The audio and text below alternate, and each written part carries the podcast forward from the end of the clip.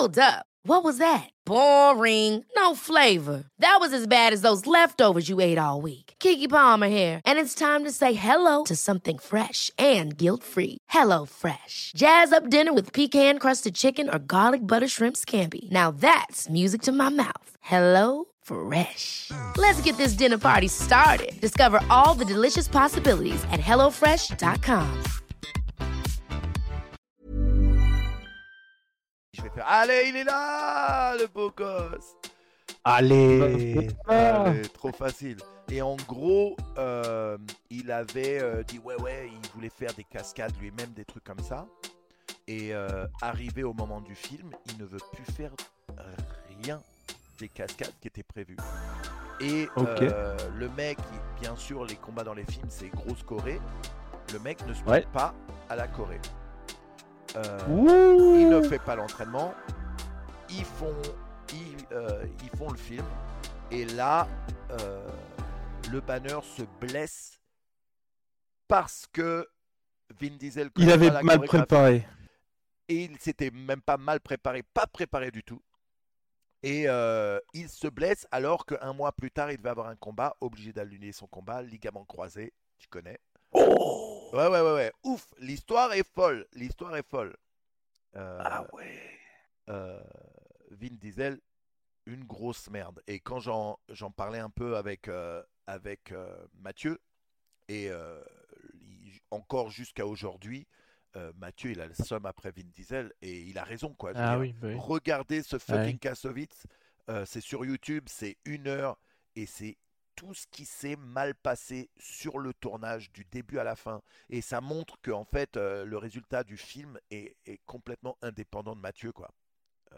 Ouais. Qu'on l'aime Ouais. ou pas, euh, tu vois tout ce qui se passe mal dans le film et euh, jusqu'à euh, deux semaines avant la fin du tournage, lui mettre un, un autre réalisateur à sa place, mais il doit quand même, euh, par rapport à son contrat, rester sur le tournage pour voir quelqu'un d'autre finir son film. T'imagines? Très dur. Ah oui, quand même. Mais du coup, Vin Diesel, il est connu dans le milieu pour être, euh, Pour être- un peu relou comme ça? Pour être un, Ouais. gros, un gros sac à merde, ouais, ouais. Et au fait, et toi, Manus, t'as jamais tenté de switcher vers le justement cinéma un peu mainstream? En fait, voilà le truc, c'est que c'est pas une carrière que je poursuis, mais j'ai fait quelques petits trucs. Mais le problème, le problème, c'est qu'on, pour les acteurs porno ou actrices porno, les trois quarts du temps, on te propose toujours la même chose. Un mec qui baise une meuf, un mec à poil, un, un macabé euh, dans une gouttière qui a l'habit à l'air, ou tu vois ce genre de truc. oui. Moi, ou alors Mais même toi Ouais. Même toi Ouais, moi on m'a proposé, on me propose encore il y a pas longtemps, on m'avait proposé quand même un, un rôle important dans un film, mais c'était euh, jouer le rôle d'un acteur porno ultra teubé qui euh, qui dit que des trucs euh, Hmm. immondes quoi. Et euh, et moi ça je refuse. C'est pas une Ah bah. carrière que je poursuis. Si on me proposait un truc intéressant, un truc fun, un- oui, mais est-ce que je vais sortir de ma voie pour essayer de choper un rôle? Non, je m'en fous.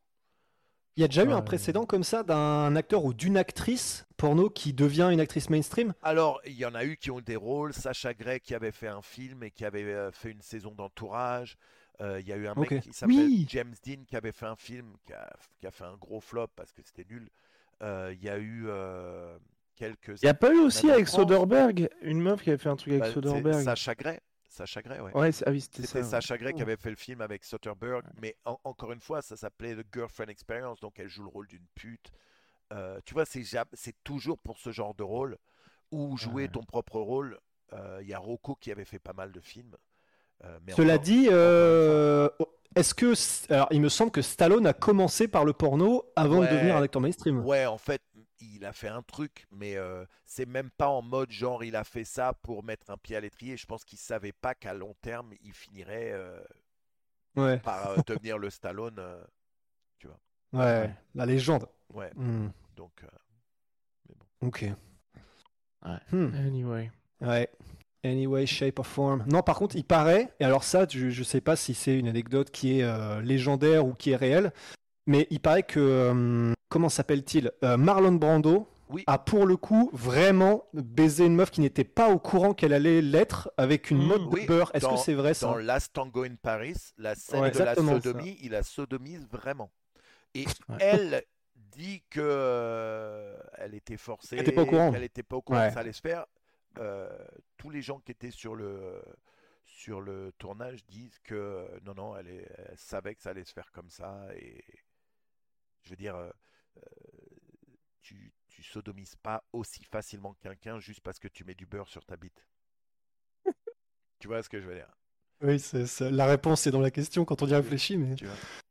Mais bon. Ouais. Mais d'autant Ouais. plus qu'elle. Alors, je n'ai pas vu Last Tango in Paris, donc euh, ça, par contre, c'est à moi qu'il en coûte. Mais euh, j'ai envie presque de dire, si c'était en plus par surprise, peut-être qu'elle aurait pas continué à jouer normalement. Enfin, après, je sais pas si c'est une Ouais, scène qui est le contexte, la le contexte, réaction, c'est ouais. pas, c'est Et- pas une scène d'amour. La réaction, Ah. ça fait aussi Ouais. vrai. Tu vois ce que je veux dire? C'est une réaction vraie. C'est aussi ça qu'ils cherchaient en faisant ça. Oh. Euh, Maintenant, Ouais. euh, Last Tango in Paris, c'est un peu genre un classique à regarder, mais c'est à mon avis très très très très nul, très très très mal joué de tout le monde à part euh, Marlon Brando. Ok. Euh, mais une, une catastrophe. Tu, pour moi, les gens ne ratent rien en ne voyant pas Last Tango in Paris. quoi. Bah, qu'est-ce qui a fait que ce film est devenu légendaire? Mais après, c'est- euh, C'est là, Ça. c'est- Ça Hmm, et Marlon ouais. Brando. ouais. Ouais. Oui, parce que je confonds. Le film de référence, c'est pas celui-là, c'est On the Waterfront ou un truc comme ça? Sûrement, ouais. Je crois. hein. Moi, j'ai jamais été Ouais. un gros fan de, de Brando, de toute façon. euh, euh, et il est associé à tellement de catastrophes, ce mec-là, euh, dans le cinéma. Ouais. Ouais. Bah, de, de, Mais de gros succès, aussi, en tout mais. cas. Pardon? Gros succès financier. hein. Un million de budget, 96 millions emportés. Ah, bien sûr. Qui? Lequel?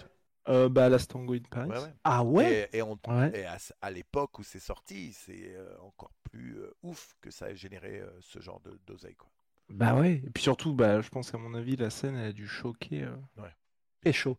Mais il y a, alors ça, purée, ce, ce genre de retour sur investissement, j'avoue, ça fait, ça, ça laisse rêveur. Mais il y a, un- moi, j'avais été regarder un truc aussi il y a pas longtemps, c'est euh, les, les retours sur investissement des films d'horreur. Et c'est un truc de dingue. Ah c'est oui, peut-être pour des, ça. c'est un des oui. business les plus rentables du game, les films d'horreur. hein. Bien sûr. Ah, mais ouais. J'ai un pote qui, euh, qui réalisait des films traditionnels à une époque. Il me disait une valeur sûre du cinéma, c'est les films de zombies. Parce que dans toutes les cultures, dans le monde entier, Ah. dans toutes les cultures, ça existe. Ah. Bah ouais. Ah, c'est Et cool du ça. coup, Enfin, il vrai, c'est explique que si tu fais un truc de zombie, c'est un peu le truc classique qui va se vendre partout dans le monde. Bah ouais. Ah, c'est cool. Donc forcément, ouais. Mais c'est dommage, c'est qu'on n'ait pas de la qualité de fou, quoi. Pour les films de zombies? Bah euh, ouais, globalement. Si Wa- Walking, la- Walking Dead, ça a ramené un peu euh, tout ça. 28 heures aussi, je sais pas si vous vous rappelez. C'était 28 vingt- jours plus tard. 28 jours plus Ouais. tard. Ouais, c'était 28 jours plus tard. Où Et il y a eu 20 28 semaines après Ouais, qui voilà, était voilà, le, ouais. le- en gros la suite. le, Ouais, le c'était 28, ça, 28 jours, jours. plus tard, le truc qui fait flipper, c'était que jusqu'à 28 jours, euh, c'était des zombies qui marchaient un peu doucement. Euh, brain, tu vois. Sauf que là, d'un coup, tu as des zombies qui te sprintent, qui sont full cardio parce que de toute façon, Ouais. tu vois ce que je veux dire. Et là, c'était quand même un peu plus flippant, euh, ce genre de, ce genre de Ouais. zombies. Parce que il y a des autres- catégorisations de zombies en plus. euh, je sûr, sais ouais. plus comment ils les appellent, mais ouais, des zombies qui marchent, des zombies qui sont débiles, des zombies un petit peu comme dans le film de Snyder qui était pourri d'ailleurs. Et pourtant, je suis fan de Snyder. hein. Le dernier, euh, je sais plus comment il s'appelait, où les zombies même réfléchissaient, ils formaient une civilisation et tout. Ah ouais. Mais ouais. Non, meilleur film de zombies ever. euh, Effectivement, 28 jours plus tard, vraiment, vraiment stylé. Bah forcément, mais euh, lui, je sais pas si pour, je crois que pour toi Guillaume c'était pareil. Je sais pas pour toi Manuel, mais c'est I Am a Legend, mais plus valeur sentimentale parce qu'il a marqué un peu notre Ouais, ouais. jeunesse. Ouais. Mais oh, il y a sinon- Zombieland aussi. Ouais, dans un autre fait- délire. Ou alors, ou alors complètement différent. Shaun of the Dead, bien sûr, on me le met. Shaun of the Oh Dead. oui Barre de rire sur barre de celui-là. rire sur barre de Ah rire. mais lui, euh, ouais. Honnêtement, ces deux films-là, enfin, du coup, c'est une trilogie, la trilogie Cornetto, mais Shaun of the Dead et Hot Fuzz, Ouais, Oui, c'est les meilleurs. bien Ouais, sûr. ouais, franchement, de cette génération-là, en termes d'humour anglais, vraiment de ce genre-là, c'est c'est bien imbattable. C'est ce qui est Imbattable. drôle avec Hot Fuzz, parce que Hot Fuzz, la première fois que je le regarde, je me disais, putain, c'était pas terrible. Et c'est sur la Oh. deuxième fois que je me suis éclaté, vraiment. Hmm. Ah ouais? Et tu l'avais vu à- tu l'avais et qu'est-ce qui avait fait que la première ça t'avait pas chauffé? Je sais pas, et pourtant je l'avais vu à la sortie. Je crois que j'étais, j'avais tellement été hypé par Shaun of the Dead que je m'attendais Ah. vraiment à quelque chose de très similaire, alors que c'est parti une autre direction, tu vois. Et c'est Ouais. vraiment en le rematant une deuxième fois que j'ai beaucoup plus apprécié. Ouais. Ouais, parce qu'en plus, c'est bah, c'est vraiment ce genre de film euh, un peu euh, Tah, Mission Cléopâtre, mais Mhm. où tu peux vraiment le re-regarder dix fois et dix fois tu vas retrouver des Tu trucs, vas tu vas ouais. découvrir de nouvelles choses, quoi. Ouais. C'est ça, ça fait partie. Bah, je sais pas si tu as déjà vécu. ça. Bah, bah, D'ailleurs, c'est vrai que c'est intéressant, mais dans, dans ton métier à toi aussi, Manu. Mais en gros, j'entends souvent dire que oui, pour faire un bon film, évidemment, naturellement, il faut entre guillemets les ingrédients classiques qui sont un bon scénario, un bon développement des personnages, des bons acteurs, un bon réal, etc. Mais apparemment. Je sais plus qui disait ça et je me demande justement si c'était pas euh, ah ben, l'acteur principal de Shaun, euh, of the Dead, Hot Fuzz, euh, Simon Pegg, Simon Pegg, et en gros, qui disait l'ingrédient en fait qui est un, un peu un facteur X du cinéma, c'est en fait à partir du moment où tu as une vraie synergie et une vraie, une vraie alchimie entre les acteurs, le réalisateur, l'équipe, etc. En fait, la, la créativité, elle est mais décuplée à un point où en fait tu es dans une espèce de zone, comme quand les combattants sont dans la zone, et en fait tu as des vannes qui viennent constamment, même si tu as un scénario qui est prédéfini, bah en fait les gens sont capables d'improviser, mais sûr. vraiment avec talent, ils, ils se trouvent les uns les autres, et ça fait des films comme ça où même le chef décorateur, il va te trouver un truc à mettre, un peu comme en Mission. Cléopâtre avec des hiéroglyphes qui voulaient dire des trucs et tout. Et ça, c'est vraiment intéressant. Bah- Et apparemment, Shaun of the Dead, c'était ça. Bien sûr, pareil, euh, tu sais, toute la série avec euh, Seth Rogen, euh, James Franco, tout ça, les Ouais. 40 Year Old Virgin, Ouais. Pineapple Express, où les mecs ils se lâchent et beaucoup des vannes, c'est des vannes qui sortent sur le moment et euh, qui finissent par être euh, ultra drôles parce que c'est des potes dans la vraie vie et que je suis sûr qu'ils sortent Ouais. ce genre de vannes pendant qu'ils jouent aux jeux vidéo ensemble ou qui tu, tu vois ce que je veux dire? Ouais, Et, euh, de ouf. ça a l'air Ouais. plus naturel et plus spontané du coup euh, encore plus drôle C'est clair. Le bêtisier, franchement, je vous recommande. euh, moi, de temps en temps, c'est comme un pèlerinage. Le bêtisier de 40 ans toujours puceau sur YouTube, il est mais énorme il est légendaire. Énorme. Et justement, ça, c'est exactement ce que tu dis là. Ouais, Tu ouais. retrouves que les mecs, en gros, ils se, ils se font mourir de rire les uns les autres, mais effectivement, parce qu'en fait, ils sont en constante impro et du Ouais, coup, euh, ils sont toujours sur leur garde et c'est vraiment, le vraiment passage marrant. de Seth Rogen avec euh, merde l'acteur qui joue le rôle de Ant-Man euh, où ils sont en train de... Paul Rudd. Paul Rudd et ouais voilà Paul Rudd et ils sont en train de jouer aux jeux vidéo et ils disent you know how I know you're gay? Tout ça c'est que de l'impro et ils continuent ils continuent ils en ont enregistré tellement et c'est que de l'impro qui sort Ouais. Ouais, bah il y en a. Après, bon, je pense qu'il va falloir qu'on se mette à la Ouais. Il y en a aussi qui est juste. Mais lui, en impro, c'est du délire parce que lui, je me souviens avoir bouffé tous ces bêtisiers et j'étais mais, mais vraiment mort de rire. C'est-à-dire, tu tu, tu, tu, tu pleures, etc. C'est Will Ferrell. Sur tous ces films, Will Ferrell, il est mais en full impro, t'as l'impression, la plupart du temps. Et il a une créativité, mais Bah ouais, c'est du mais délire. en plus comme il vient de Saturday Night Live qui sont des shows en live où euh, ils peuvent se permettre des trucs aussi Ah, euh, je savais pas. ouais ouais ouais Ok, non c'est ouf nice. Bref, bref, bref, bref. Bon, vous voulez commencer par quoi? On parle de quoi? On parle des actus de la semaine, on, parle de la tier list, on parle de l'UFC d'hier, on parle de quoi? On termine par la tier list parce que c'est. On termine par la tier list. On fait d'abord les actus de la semaine. Let's go Les actus de Bon, la je vais semaine. commencer, je vais commencer, je vais commencer. Mystique, Mystique Ferrara, je suis obligé de m'appeler Mystique Ferrara.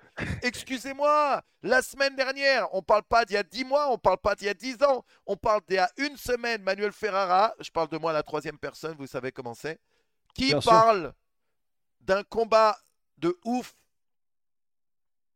Masvidal McGregor. Le lendemain, qui est-ce qui s'embrouille? C'est la preuve que Masvidal et McGregor regardent notre, notre petite émission. Et qui se sont dit, sais quoi? Il a pas tort, le français, on va aller s'embrouiller. Ouais, C'était un accent. Il a pas tort. Mais après, euh, d'un autre côté, euh, c'est vrai qu'il s'embrouille, mais euh, pff, du coup, toi, t'y crois vraiment Manu Parce qu'il y a beaucoup, même Ariel Alouani, j'ai vu qu'il avait fait un de ses épisodes là-dessus, sur le fait que bah, maintenant ça a du sens. Donc, si même Ariel Alouani commence à s'y mettre, bah, c'est que effectivement, il doit y avoir vraiment de l'attraction, euh, même en backstage. Mais perso, je suis tellement pas hypé. Enfin, tant que ce sera rien signé ni rien, en vrai, euh, moi Bien ça. sûr. Mais ça a tellement un sens, ça va tellement dans la, la direction. Ils en ont tous les deux vrai. besoin de ce combat. Ils ont tous les deux besoin d'un- gros comeback. Pas juste d'un comeback, euh, je combats un low tier list et euh, de toute façon, tu sais qu'ils sont pas intéressés par ça. Euh, la preuve, quand Michel Pereira essaie de lancer un truc avec, euh, Ouais. avec Masvidal, Masvidal. Masvidal, il est en mode mec, t'es pas encore arrivé, calme-toi, monte, on en parlera plus tard. Là, ce combat a tellement de sens et, et beaucoup plus de sens depuis que McGregor a dit je veux que mon prochain combat soit à 170, j'ai pas envie de perdre du poids. Euh, bien sûr, Masvidal qui lance des pics, ouais, ça se voit qu'il est sous stéroïdes, les trucs comme ça. Bon. Euh, Hmm. euh, Ouais. mais bon, pour moi, c'est le combat pour les deux qui a le plus de sens, qui ferait le plus d'oseille, qui ferait le plus de bruit. Guillaume, t'en penses quoi? Vas-y. Ah non, mais moi j'ai moi j'ai déjà dit la semaine dernière. Moi je suis chaud pour ce combat-là. On en a même parlé tous les deux, Big Rusty. Pour moi, faut le faire, toi, je sais. non, mais oui, parce que Manu il a pas entendu, je pense. Mais Rust, il en a marre, il en a marre qu'on parle de ça. Moi je suis hyper chaud. Faut milquer le truc, faut le milquer jusqu'à la moelle. Tous ces PPV vont pas se vendre tout seuls si on s'y met pas Bien dès sûr. maintenant. Donc ouais, non, non, franchement, moi je suis chaud, allons-y. hein. Mais Rust, il est pas chaud. Et, et même, j'ai même envie d'ajouter un truc. Remettons la ceinture de BMF en jeu. Oui. Voilà. Ouais, carrément. Oui, Bah en fait, après, moi perso, le seul truc qui fait que je suis pas chaud, c'est surtout Masvidal en fait. Parce que dans le sens. De toute façon, Connor, lui, c'est une licorne dans le sens, euh, il peut faire ce qu'il veut, dire ce qu'il veut. De toute façon, lui, il sera toujours le centre des attentions. Tout le monde a toujours envie de le voir combattre. Mais en fait, moi, ce qui me déchauffe, c'est Masvidal. En fait, je. J'ai été voir du coup bah, les dernières, la dernière interview qu'il a faite chez Ariel Elwani, il se fait mais démembré, mais démembré par 95% des commentaires. Les gens en ont, en ont marre parce que on en avait parlé du coup dans le podcast cette semaine, Guillaume, mais en gros, bah, les gens en ont marre que ce soit poussif en fait au niveau de sa com, au niveau de la manière dont il essaye de, de faire du trash talk avec McGregor. Et en fait, du coup, c'est pour ça que, pff, en fait, comme ça a l'air forcé, bah, je me dis que même s'ils font la promo du truc, ça continuera d'être forcé, puis euh, Masvidal continuera de faire des trucs, mais qui ne lui viennent pas naturellement. Et en fait, j'ai peur que ce soit euh, pas malaisant, mais déplaisant en tout cas. ouais. Ça se tient ce que je dis là? Ça se tient, ça se tient, Big Rusty. Tu penses, Ouais. que, tu penses que ça partira pas un peu comme euh, Ned Diaz, Masvidal, où ils ont Exact. été quand même super respectueux l'un envers l'autre, même quand Ned Diaz a fait le call-out, je sais pas si vous vous rappelez, il finit son combat, il call-out et dit, il y a un seul mec euh, que je respecte, c'est Masvidal, allez viens, on fait un combat ensemble euh, pour le- la ceinture des BMF. Bon, après, le combat s'est passé comme il s'est passé, mais, euh, mais c'est aussi ça, je pense, à mon avis, plus ça partira en couille, plus ça va vendre. Ouais, mais tu Oui. vois, là tu cites Ned Diaz Masvidal, mais Ned Diaz Masvidal, puisque puisqu'on en parle, c'était organique le call-out, il s'est fait. Bien sûr. Masvidal était chaud. Enfin, bah d'ailleurs, c'est vraiment, ah bah là, euh, parfaite tangente par rapport à ce dont on parlait avec la trilogie Cornetto et le fait d'avoir euh, une synergie dans un groupe avec des acteurs machin. Bah là, c'est pareil. En fait, je pensais que t'allais, bah déjà, parfait exemple avec euh, Ned Diaz Masvidal parce que ça, ça s'est fait de la parfaite manière et c'est pour ça que. Bah, l'UFC a, ils ont, ils ont senti le truc et ils ont fait le BMF, euh, ils ont fait euh, Dwayne Johnson et c'était génial. Mais justement, et même avec euh, McGregor Ned Diaz, les deux, enfin c'est un peu comme un duo comique, euh, même si c'est pas ce qu'ils recherchaient, mais ils sont parfaits l'un avec l'autre quand ils se donnent la réplique. La, synergie, elle est parfaite entre Ned Diaz et McGregor. Et du coup, tout était impeccable parce que c'était organique, ça se faisait tout seul. En fait, tu sentais que les deux n'avaient pas à forcer parce, pour qu'il y ait des, des répliques qui allaient bien. Bah, pour Ned Diaz, c'est parce qu'il a le côté un peu laconique, euh, sais, genre spartiate, euh, il a trois mots à chaque fois qu'il répond, mais c'est que des punchlines. Mm. McGregor, il envoie, il débite, et du coup, comme il voit qu'il a un bon partenaire en face, bah, ça, ça renvoie bien. Du coup, ces deux exemples-là, Diaz Masvidal et Nate Diaz Connor, bah, c'était parfait, mais les gens se sentaient que c'était parfait, et les gens étaient enjaillés avant même que le combat soit annoncé. Et c'est pour ça qu'en gros, moi, je mets vraiment, moi, je mets le frein à main, pour moi en tout cas, mais c'est parce que je ressens pas du tout ce côté organique qui se vend tout seul avec Nate Diaz, euh, avec euh, Masvidal McGregor en fait. Ouais. Wow. Et- Attends un peu, attends un peu, attends un peu. Moi, je pense que là, c'est parce que t'es dans, t'es dans Rusty Bad Mood. Mais euh, quand ça va être un petit peu officialisé, qu'il y aura un petit peu de traction. Non, mais c'est vrai. Je pense que de ton point de vue, comme les deux t'énervent un petit peu ces derniers temps, moi aussi les deux m'énervent parce que tu vois, il y a plus des performances sportives. J'ai l'impression qu'ils recherchent surtout l'oseille. Enfin, ça part un peu dans tous les sens. À partir du moment où c'est officialisé, on aura un endroit vers où aller. Et là, on sera un petit peu plus, on va dire, euh, un petit peu plus hypé. Souviens-toi de nos discussions quand il y a eu Cowboy contre McGregor. On était ouais, quand on s'en fout, machin, pour la Fight Week, on était à fond. Donc là, je pense que ça va être pareil. Oui, ça c'est sûr. Pendant la, oui, la Fight Week, euh, oui, Le- c'est sûr qu'on sera à fond. Le truc pour moi, c'est que leur défaite me dérange pas tant que ça. Parce qu'ils n'ont pas perdu contre des, des, des nazes, quoi. Euh, Masvidal, il Non, perd sûr. contre euh, Ousmane et contre Kobe. Euh, McGregor perd contre euh, Poirier. Donc ça me dérange pas tant que ça. C'est pas, tu, tu- tu vois, c'est j'ai- un truc dont j'ai horreur, c'est quand, euh, pareil, on en a parlé la semaine dernière avec Tony Ferguson, quand les gens disent ça y est, il est fini. Les mecs, c'est pas comme s'ils avaient perdu contre le top 15. Ils perdent contre un top 5, très souvent un ou deux, ou même le Ouais. champion. Donc c'est pas, pour moi, ça me dérange pas autant. Je pense qu'à ce niveau-là, et surtout dans le top 5, tout le monde peut perdre contre tout le monde. Et même si euh, ben, un mec comme Ferguson et 4, défaites d'affilée maintenant, c'est 4 défaites d'affilée contre, contre du top 5, quoi. Donc ça me ça me dérange pas autant. Je mets, je mets pas la carrière d'un combattant derrière juste parce qu'il perd contre des mecs comme ça. Oui, non, non, c'est clair. Donc ça me clair, garde, clair, pour moi, clair. ça me laisse toujours dans la hype. Et, et même plus parce que je pense qu'en en venant sur ce combat-là, l'un et l'autre savent que le perdant, ça y est, sa street cred est à la rue. Oh, Ah, c'est je pense- dire. Parce qu'on fait que de le dire ça en plus avec euh, que ce soit avec Conor avec Masvidal en mode ah c'est le dernier combat après ça ça va être compliqué. Je pense Je veux dire, le, euh, la brillance sera plus trop là. Pas que leur carrière sera finie, parce que ça contredit sinon euh, ce que j'ai dit juste avant, mais que euh, un Masvidal qui perd contre, contre McGregor, les gens vont commencer à dire bon, tu le mets contre des lutteurs, il perd, on comprend.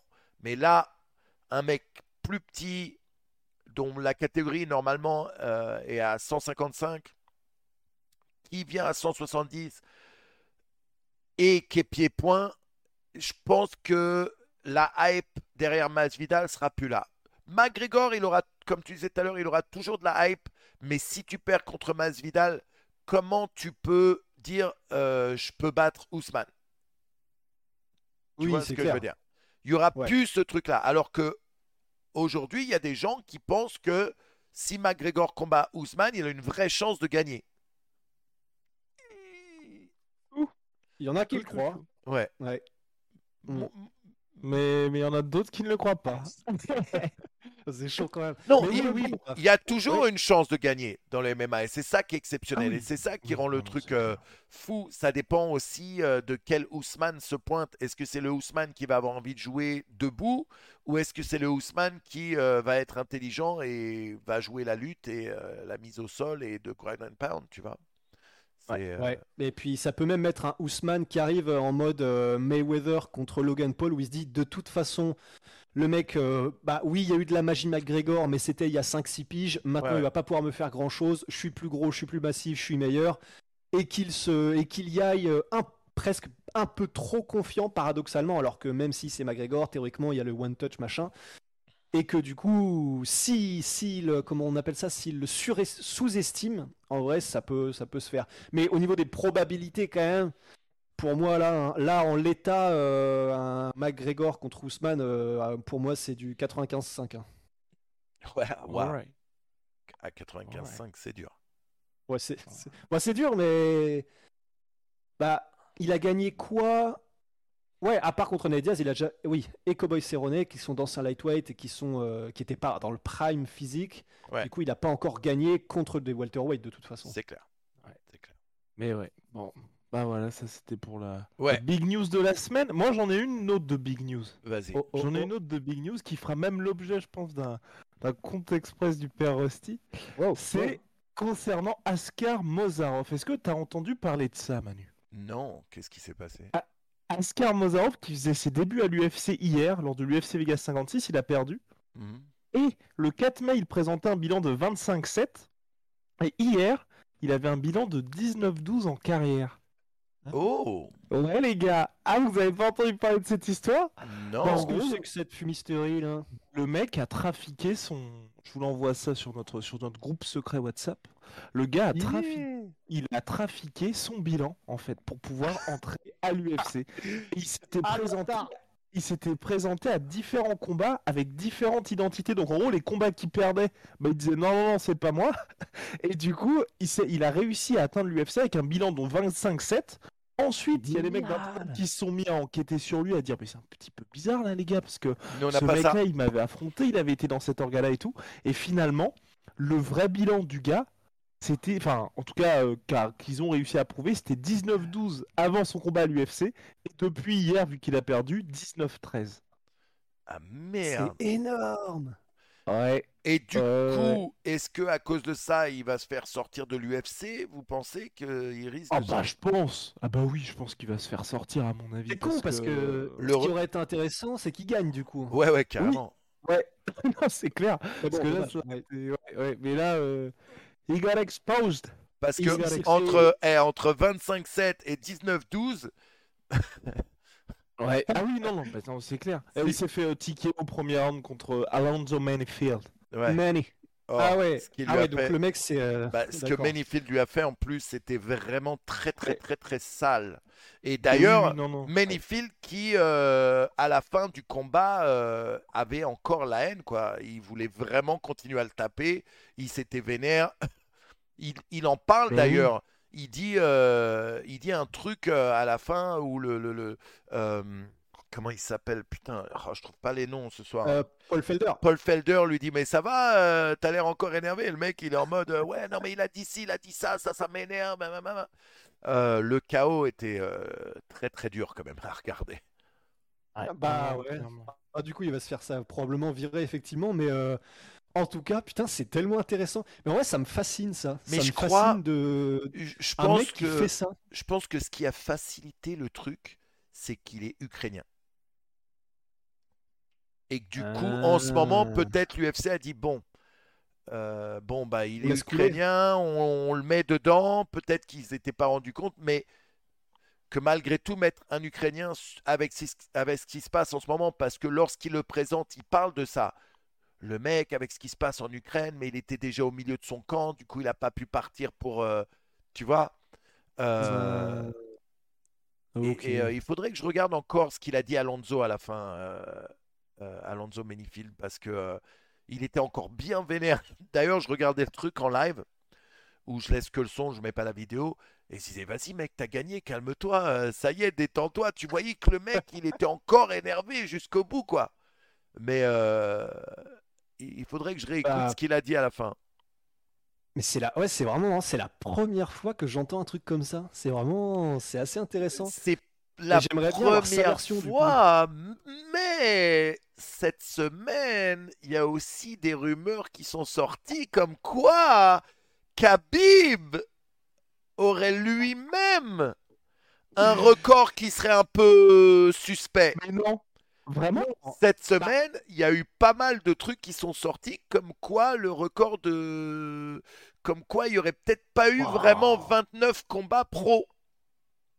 Wow Il y a des Parce que ce qui était sûr, c'est que bah, euh, ce qui était sûr et certain en revanche, c'est que Habib, je crois que c'est pour ses 10 ou 15 premiers combats, il a vraiment affronté des gars qui avaient des records. Clairement, c'était un peu comme en boxe avec le- ce qu'ils appellent les journeyman, où en gros on lui file un mec pour perdre et pour qu'il soit invaincu jusqu'à au moins 10 ou 15-0. Ça c'était sûr, mais je savais pas que maintenant c'était même passé au niveau supérieur en mode euh, peut-être que le mec a fait un petit une petite feinte quoi. Ah Ça ce serait vraiment ouh. Si c'était prouvé, ça ferait très très mal quand même.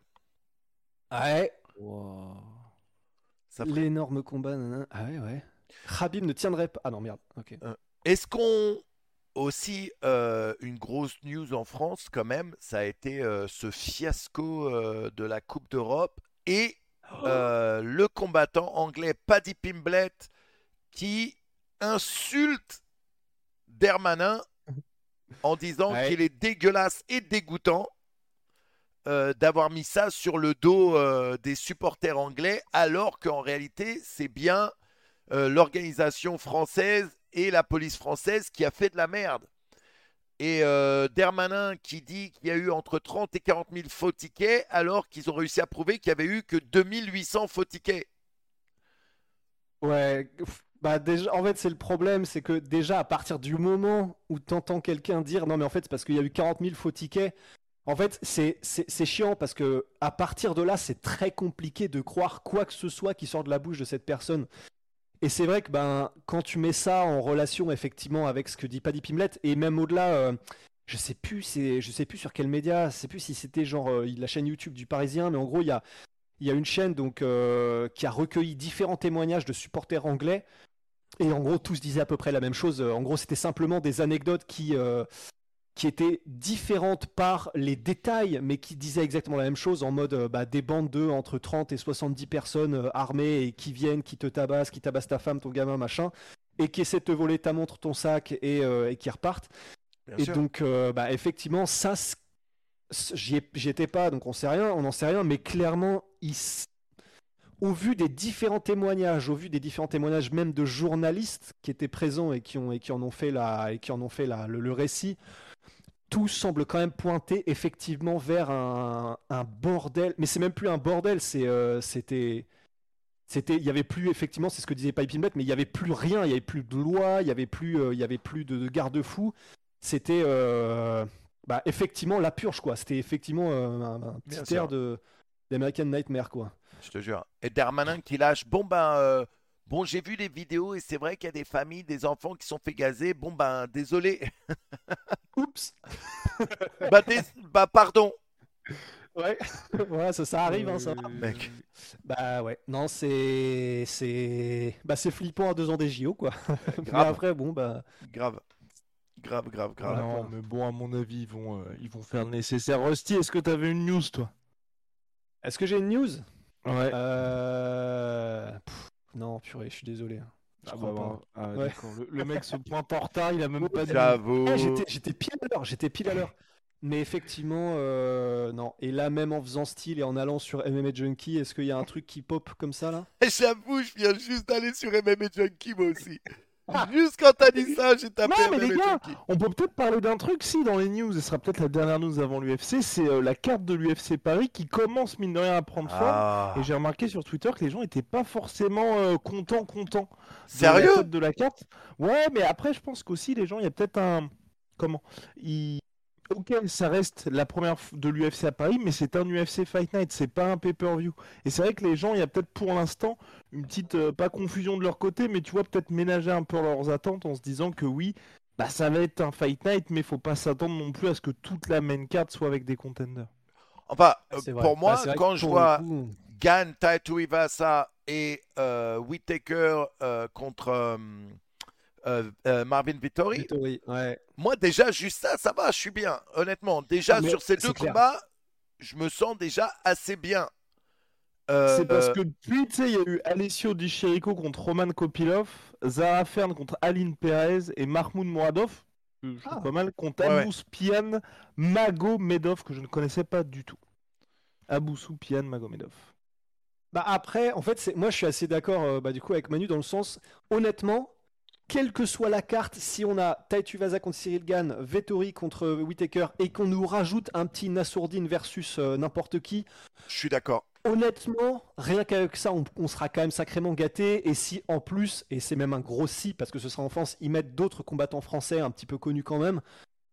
Bah, En, en fait, fait, bah, disons, je sais, je sais pas à quoi s'attendent les gens, mais euh, bah, rien que ça, c'est déjà. ce qui aurait été kiffant. Et, et au niveau du timing, ça, ça aurait été parfait, ça aurait été d'avoir Benoît euh, sur cette Ah oui, carte aussi. Mais ouais. apparemment, il se marie une se marie. semaine avant.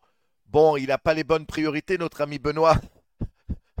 C'est Mais clair. c'est pas grave. Benoît, le fais pas, s'il te plaît. Le fais pas. pas. Je te jure.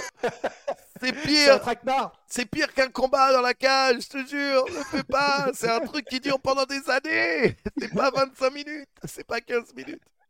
Mais en plus, du coup, euh, j'espère que je dis pas de bêtises parce que je l'ai dit dans le podcast aussi, mais euh, on est d'accord qu'en plus, du coup, il a dit bah, c'est parce que j'ai mon mariage et que j'aimerais bien me mettre une race. C'était ça.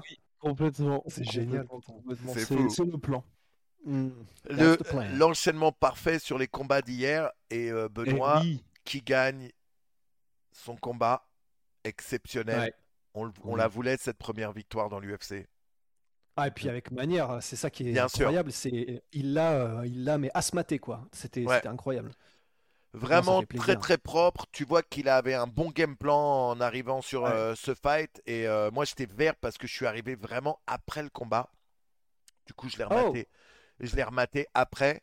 Euh, mais je veux dire c'était c'était stylé quoi. C'est Sans bavure. et Ouais. c'est le c'est qu'on savait tous que Benoît euh, ce dont Benoît est capable quoi. Donc euh, c'est Ouais. exceptionnel. euh, exceptionnel. Ça me fait super plaisir en plus parce que je suis pote avec, avec Daniel Voirin. Du coup, revoir Daniel sur le devant de la scène, j'expliquais hier que Daniel, c'était quand même le coach de Muay Thai pendant des années de mecs comme Verdum, Anderson Silva. Il a, à, la grande Anderson. époque, ouais, de- à, à la grande époque, oui, de Dan Anderson, à la grande époque de la Black House, à la grande époque de Team Quest, tout ça, euh, c'était quand même lui, c'était quand même un Français derrière tous ces mecs-là. euh, c'est, c'est ouf quand il pense. Et euh, Ouais, bah on l'avait interviewé justement sur toutes ces anecdotes, c'était assez, euh, ouais, c'était vraiment stylé. Et Mm. euh, Daniel, un vrai bosseur, quoi. Un vrai, vrai, vrai bosseur et un vrai bon gars. Et voilà. Et là, il a eu cette euh, enfin, ouverture des compteurs avec Benoît Saint-Denis. Donc non, c'est cool. Et puis j'espère là ouais, qu'ils lui trouveront quelqu'un pour le 23 juillet. Et qui sait Qui sait? Imaginons que le petit Jordan, l'adversaire de Paddy Pimblett, se blesse. Ça serait beau, ça. Ah, ce serait incroyable. hein. Mais En vrai, ce serait vraiment Bien stylé. sûr. En plus, le combat est parfait. hein. Et, C'est et, ça, le, et- le combat serait cool entre et les deux. moi, je trouve que Pimblet, il est prenable. Ah bah oui. Oui. Les combats dans l'UFC, c'est pas clean. À chaque fois, il, f- il se prend, il est vraiment très proche de se prendre un KO. Chaque Ouais. combat. Fatih Pimblet, Ouais. euh, en plus, s'il fait pas attention, euh, Ouais, non, et puis même au sol, ça, ça, honnêtement, ça serait intéressant parce que si c'est là que veulent aller, euh, aller les deux, ils sont connus pour leur sol tous les deux, ils Bien sont sûr, ouais. connus pour rechercher la soumission à tout prix, quoi qu'il arrive. Honnêtement, euh, ça, je pense que ça pourrait même faire partie de ces combats qui, même au sol, sont ultra excitants. Donc franchement, euh, on n'en est pas à souhaiter une blessure de Jordan Levitt, mais... euh, Non, non, bien sûr. Euh, pour en revenir vite fait au- à l'UFC Paris, moi, ce que je kifferais, c'est qu'ils blindent euh, le reste de la carte de petits, de petits espoirs français, quoi. Tu vois, de, de, Ah bah tu vois, j'aimerais que, par exemple, c'est pas un espoir, c'est un confirmé, mais un petit retour de Taylor sur la carte de Paris, ce serait exceptionnel.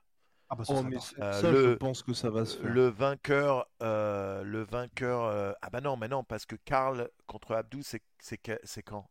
Dans la reste C'est le 25 juin. Ah, tu vois, mais du coup, il y a peut-être une petite place à prendre euh, dans le- sur la carte Paris du UFC. Le vainqueur, euh, Karl euh, contre Abdou, qui euh, bah, ça les promouvoit euh, et, et ça emmène direct à l'UFC. Ce serait, ce serait ouf et ce serait bon. Et on sait que l'UFC, ils adorent remplir les cartes euh, avec des, des combattants des pays, tu vois, comme à l'époque où, euh, où les, tous- tous les UFC en Angleterre, ça blinde d'anglais ou d'irlandais ou de, tu vois, ce serait super, ce serait super que euh, bah, donnent une bonne chance euh, aux espoirs français pour histoire, euh, pour, pour faire monter le MMA Ouais. français, quoi. C'est, elles sont, elles sont, euh, quand est-ce qu'elles sont en vente, les places pour l'UFC June 24th. Donc, 24 euh, juin. Non, le, le, le 24 juillet, les gars. Ah non, c'est le 24 juin. Non, je rigole, je rigole. Laissez-nous des places, bande de bâtards.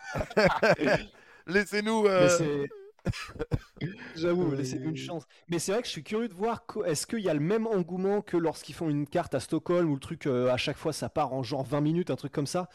Honnêtement, j'espère, je pense que oui, mais je suis vraiment curieux de voir à, à quel point est-ce que l'engouement ou non des Français pour le MMA et l'UFC fait que le truc part euh, en 10 minutes ou est-ce que ça traîne et ça se trouve c'est même pas sold out?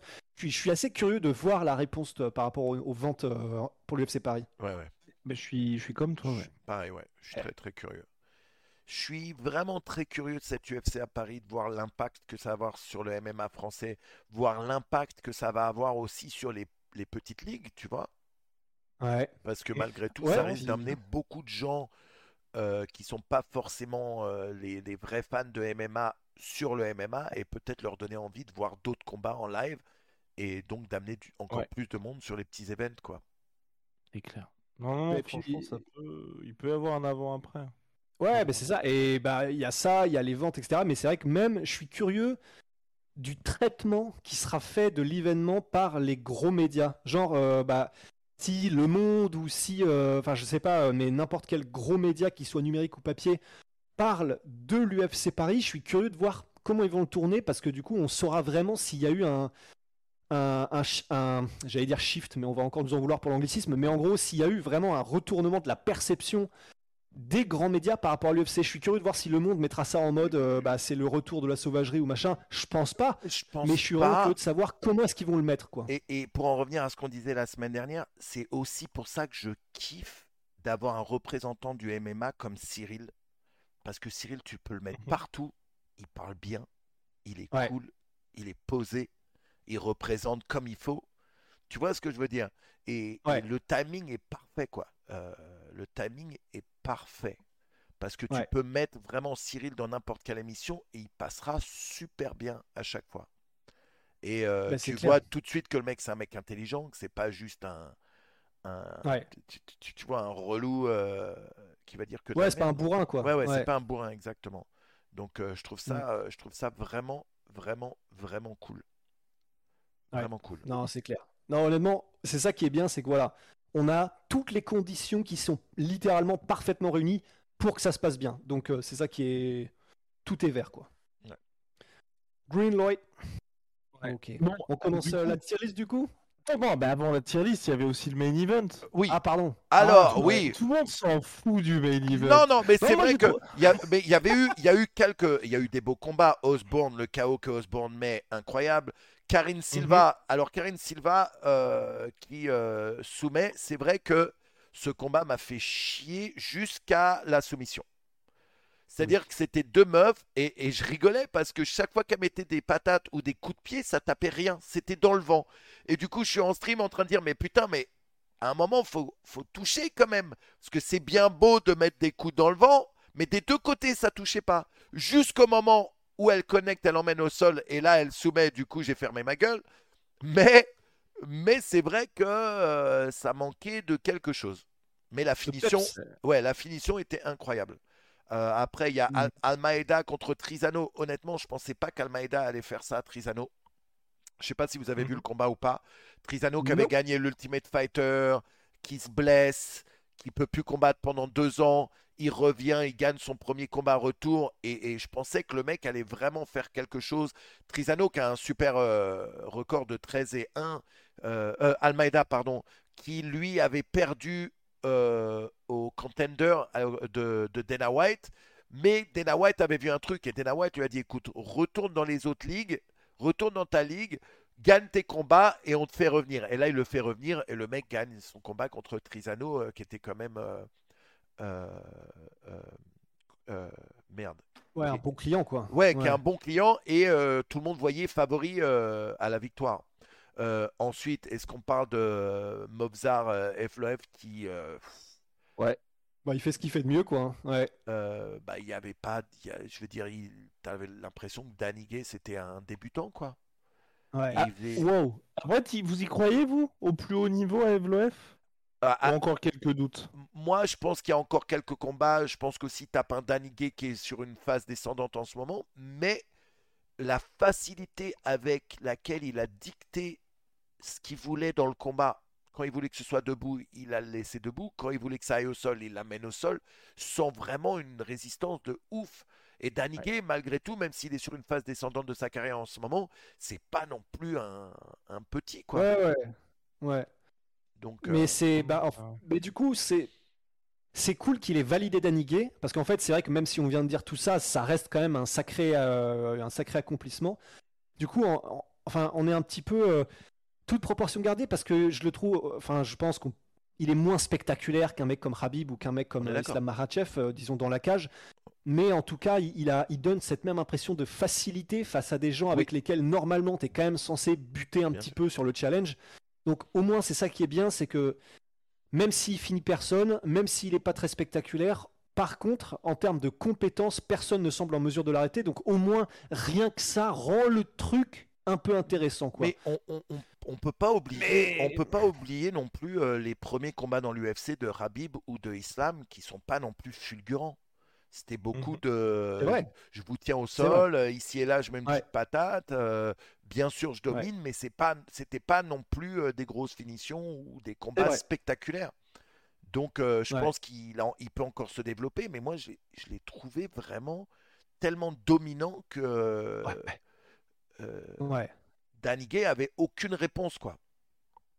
Ouais. Non, c'est clair. Mais ouais, non, bah là, en tout cas, il est bien parti. Maintenant, on espère le combat contre Ilia Topuria. Il y a Ilia Topuria qui a, qui a appelé à ce que ce choc se matérialise. Moi, j'ai vraiment envie de le voir, ce Oh, combat-là. ouais. Ah ouais. Ouais. Bah oui, parce que c'était prévu pour l'UFC 270. Ouais, ouais, bah ouais, c'est vrai, mais c'est cool du coup qu'ils soient tous les deux rechauds, parce que là, franchement, ça fera un super combat au sol. hein. Evloev, Ouais. je sais pas. Topuria, c'est sûr qu'il est chaud. Et il est pas chaud, Evlo Bon, Je pense Ouais. que le mec euh, à ce niveau-là, là? Ouais. Ouais, ouais, Bah, bon.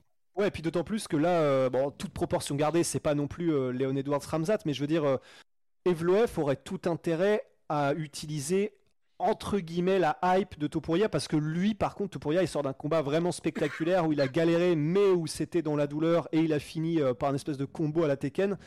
Donc pour le coup, je pense que là, en termes de reconnaissance par les fins, disons de ouais, de de- d'impact médiatique, je pense que Topuria est quand même encore un petit peu devant Evloev et du coup, il aurait tout à y gagner à l'affronter. Ouais. Ah. Ouais, trou, trou, trou, trou. Après, je me dis, ouais, c'est. On en a déjà parlé de toute façon, mais je pense que c'est euh, peut-être un petit peu trop. Pas à voir, à voir si c'est s'il n'y a pas, tu vois, d'autres combats à faire. Parce que mine de rien, Topuria contre, même si c'est pas les... les mêmes catégories encore, mais euh, j'aimerais bien voir euh, Topuria contre Paddy Pimblett depuis qu'ils se sont chauffés. Ah bah oui, bah forcément.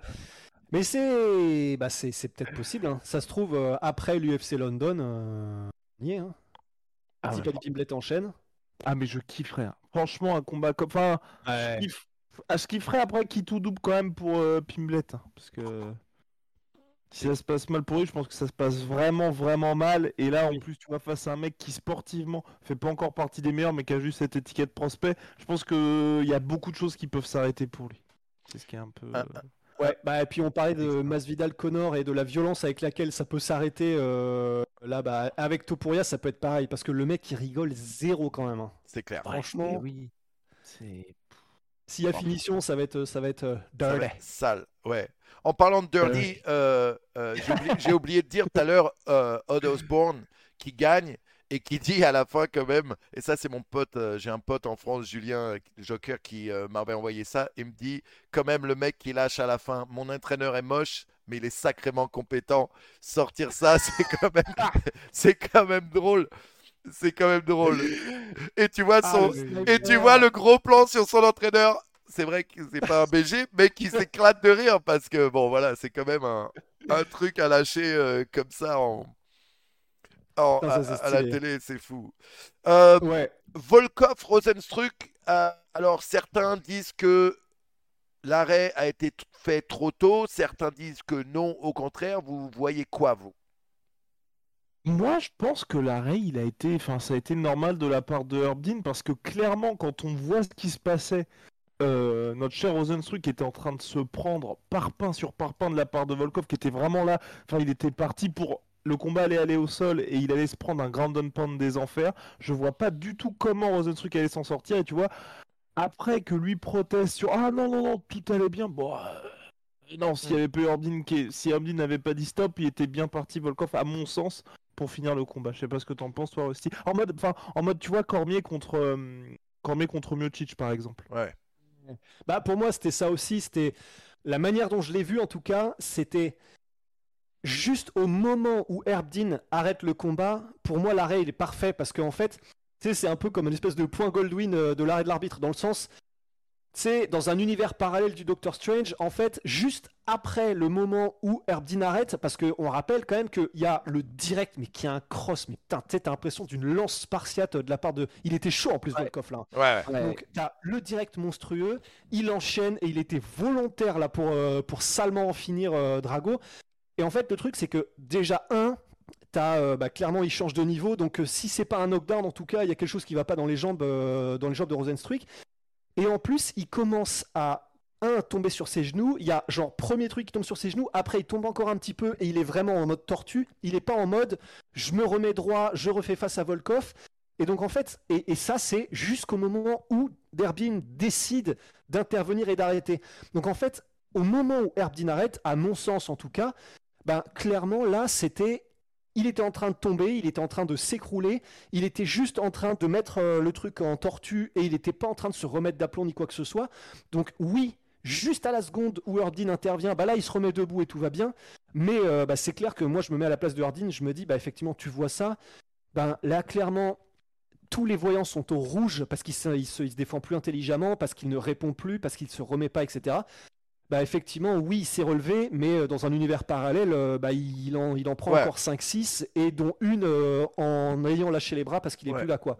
Donc personnellement, je sais pas ce que en penses Manu, mais moi je suis d'accord avec Moi je suis super d'accord avec vous. La seule raison pour laquelle il se relève et il se retourne et il peut dire je suis bien, c'est parce que Dean est intervenu. Déjà, tu vois que Dean hésite à intervenir au moment où tu vois son protège-dents qui s'envole. Ouais. Tu vois que déjà là, Dean il est là, qu'est-ce que je fais, j'y vais ou pas?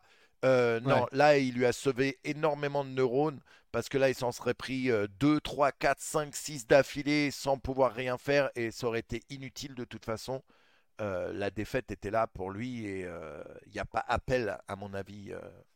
Et puis en plus, en plus, on est vraiment dans une de ces instances pour moi où c'est difficile d'en vouloir à Herbdin d'avoir voulu assurer le coup. Parce qu'il y a ça, mais il y a aussi euh, bah, toutes les fois où euh, bah, là, l'arbitre, on ne sait pas ce qu'il faisait, s'il était au champignon ou quoi, il laisse le truc se continuer. Et effectivement, tu as un mec qui perd des dents, tu as un mec qui, euh, bah, qui en prend 3-4 qui sont pas nécessaires, et c'est terrible. Donc, c'est difficile d'en vouloir à un arbitre, je trouve, d'être entre guillemets trop précautionneux. Et évidemment, les athlètes, les combattants, eux, ils seront toujours contre parce que c'est des guerriers devant l'éternel. Mais pour leur propre bien, malgré tout, euh, voilà, vaut mieux un arrêt comme ça plutôt qu'un arrêt un peu trop bien tard. Bien sûr, c'est un peu le, syndrome de euh, Yamasaki qui avait euh, laissé Betch Korea se faire éclater en disant je voulais lui laisser une chance d'être une guerrière, alors que, ouais. je veux dire, ça a été beaucoup, beaucoup, beaucoup trop loin. D'ailleurs, il a plus jamais été depuis. Ouais. Ouais, c'est vrai que lui, il a disparu. Il y avait Matsagati et lui, et alors pour le coup, les deux ont euh, disparu. Mais euh, Ouais, ouais, bah, il y avait aussi, bah, il y a aussi, encore pire même, euh, l'arbitre du premier combat de Benoît, qu'ils ont enlevé de la carte le jour après ce combat. Il devait avoir d'autres combats, il devait faire d'autres combats. Ils lui ont dit non, non, toi, c'est fini, dégage. et il n'a plus jamais refait un UFC après ça. Comment il s'appelait? Mais oui, c'est vrai. Je me rappelle plus. J'ai plus souvenir, c'est un arbitre russe, je crois. Ouais, ouais, qui a même retiré un point à l'adversaire de Benoît, euh, qui était, c'était vraiment oui, très très étrange. Très, ouais, non, très, très étrange. Ouais. Bah, en tout cas, ouais, euh, dégagé de la carte dans la foulée. Puis il y avait aussi l'arbitre de le britannique là qui avait arbitré euh, José Aldo contre Petroyan, hmm. qui lui aussi s'est fait euh, ah dégager de l'UFC après ce combat-là qui était britannique, j'ai pas son nom en tête. Enfin.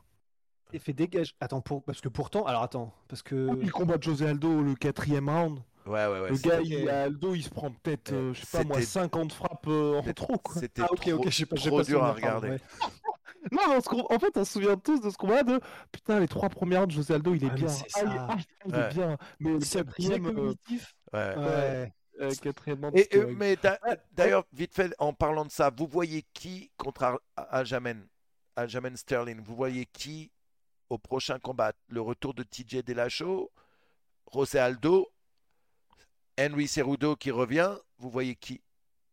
Alors, bah, perso, en vrai, eh ben, non, non, j'ai même pas à dire euh, parce qu'on l'aime bien, parce qu'il le mérite aussi, mais José Aldo, franchement, moi, ça me dérangerait pas. J'en rêve. Alors, J'en ah rêve de Aldo qui reprend la ceinture. Même si c'est que pour un oh. combat. Aldo qui reprend la ceinture, j'en rêve. J'en rêve. Franchement. magnifique. Ouais. Puis en plus, bah, euh, on rigole, mais il peut. Hein. Enfin, honnêtement, il, a largement. Oui, il est peut-être euh, lui-même. De toute façon, il est en mode maintenant, je veux des trois rounds, sauf si c'est pour le titre, parce que la flemme et bon, ça montre qu'il est peut-être pas super chaud. Mais en termes de compétences, enfin, lui, t'as vraiment l'impression qu'il est. Il se sublime malgré le, physique qui descend parce que sa technique c'est juste mais oh, vraiment c'est de l'art. Enfin regardez José Aldo là sur ses derniers combats. En plus tu sais il y a le côté euh, bon le parallèle est peut-être un peu poussif mais on a vu Top Gun Maverick euh, il y a pas si longtemps là avec Guillaume Et pour le coup, bah, il y a vraiment un côté de ces Top Gun Maverick. T'as Maverick qui arrive et il montre à tous les petits jeunes comment est-ce qu'on fait en fait. Ouais, ouais. Bah là, t'as José Aldo qui est arrivé, il a montré, ok, il y a un petit problème euh, avec les lolo kicks, c'est ça? Ok, voilà comment on fait. Et en gros, il a été un des premiers à mettre une défense efficace contre les lolo kicks. En termes d'anglaise, de désaxage, de réponse, c'est vraiment, c'est c'est des gourmandises les combats de José Aldo. Donc en fait, ben un, il a le niveau pour. Deux, il le mérite parce que il est sur quoi? Il est sur deux victoires Deux victoires, ouais. Ouais. consécutives. Je sais Ouais, plus ouais. si, ouais, c'est ça. Donc euh, et puis contre contre de la vraie opposition. Et puis surtout qu'il euh, perd que contre les meilleurs ou contre les champions. Enfin, Exactement ça. Peter. C'est ça, non S'il perd que contre les. C'est ça, voilà. José Aldo ne perd que contre les gars qui sont champions UFC, voilà. Ah, mais t'imagines la stat? Quoique, non, je raconte n'importe quoi. Parce que oui, enfin, Ah, c'est pas vraiment une défaite contre Marlon Moraes. Ah Oui, ouais, non, c'est- voilà, c'est Voilà. semi-défaite. Ouais. Voilà. Sinon, tout le reste, Conor McGregor, Max Holloway deux fois, Volkanovski, Ouais. Marlon Moraes donc et Petroyan. Et, et, Et Al- c'est trois victoires en plus. Hein. et Aljamain, euh, bien sûr, et Aljamain qui est très intéressé par le combat et d'une manière respectueuse en plus. Donc ça, euh, Ouais. ça c'est cool. Ouais, ouais. Ça c'est cool. Non, mais, mais de toute façon, franchement, Aljamain Sterling, c'est cool pour lui parce que, enfin, soit il a José Aldo, soit il a TJ Dillashaw, les deux sont Bien des sûr. légendes. Franchement, euh, Il est bien. Ouais. dans Ouais. les deux cas, c'est des combats qui sont cool pour lui. Et puis, après, je serais peut-être. Ouais, non, non, je... non, mais c'est vrai qu'il il aura l'un des deux, je pense. Parce que, mais moi, j'aurais bien aimé qu'il y ait aussi TJ Dillashaw contre José Aldo comme combat. J'aimerais beaucoup aussi. Ouais, Euh, mais Parce là, que c'est Cerudo, hein. T'y crois pas du tout, Guillaume? Ah oui, c'est vrai, il y a le retour de Cerudo. Bah, c'est très bizarre parce que donc Cerudo là, il est de retour dans l'USADA Pool, euh, de testing pool, donc il se refait tester par Ouais. euh, l'agence antidopage américaine. Mais euh, j'ai pas du tout, et je comprends pas pourquoi. J'ai pas l'impression que Dana White il ait envie qu'il revienne, alors que pour le coup. Manu, je sais pas si d'accord. Oui, il a jamais eu envie, mais je sais pas si vous êtes d'accord avec ça. Moi, ce que je trouve cool avec euh, Henri Cerudo, c'est que il revient. Il peut taper n'importe qui chez les Bantam, et en plus le gars l'a dit, et moi je le crois, qu'ensuite il va monter chez les featherweight, et je pense que Volkanovski contre Henri Cerudo, ce serait chaud pour Volkanovski. Et ça que j'aime bien avec Cerudo, c'est que c'est pas juste un mec qui parle pour parler, c'est qu'il va tenter le truc. Et je sais pas pourquoi Dana White a pas envie que le mec revienne. Parce qu'il Manu, vend si pas. t'as des, des Bah, infos. Parce qu'il Ouais, ouais. il vend ça, pas. ouais. C'est ça, c'est ça le problème. C'est que le mec, il est arrivé en disant Allez, grâce à moi.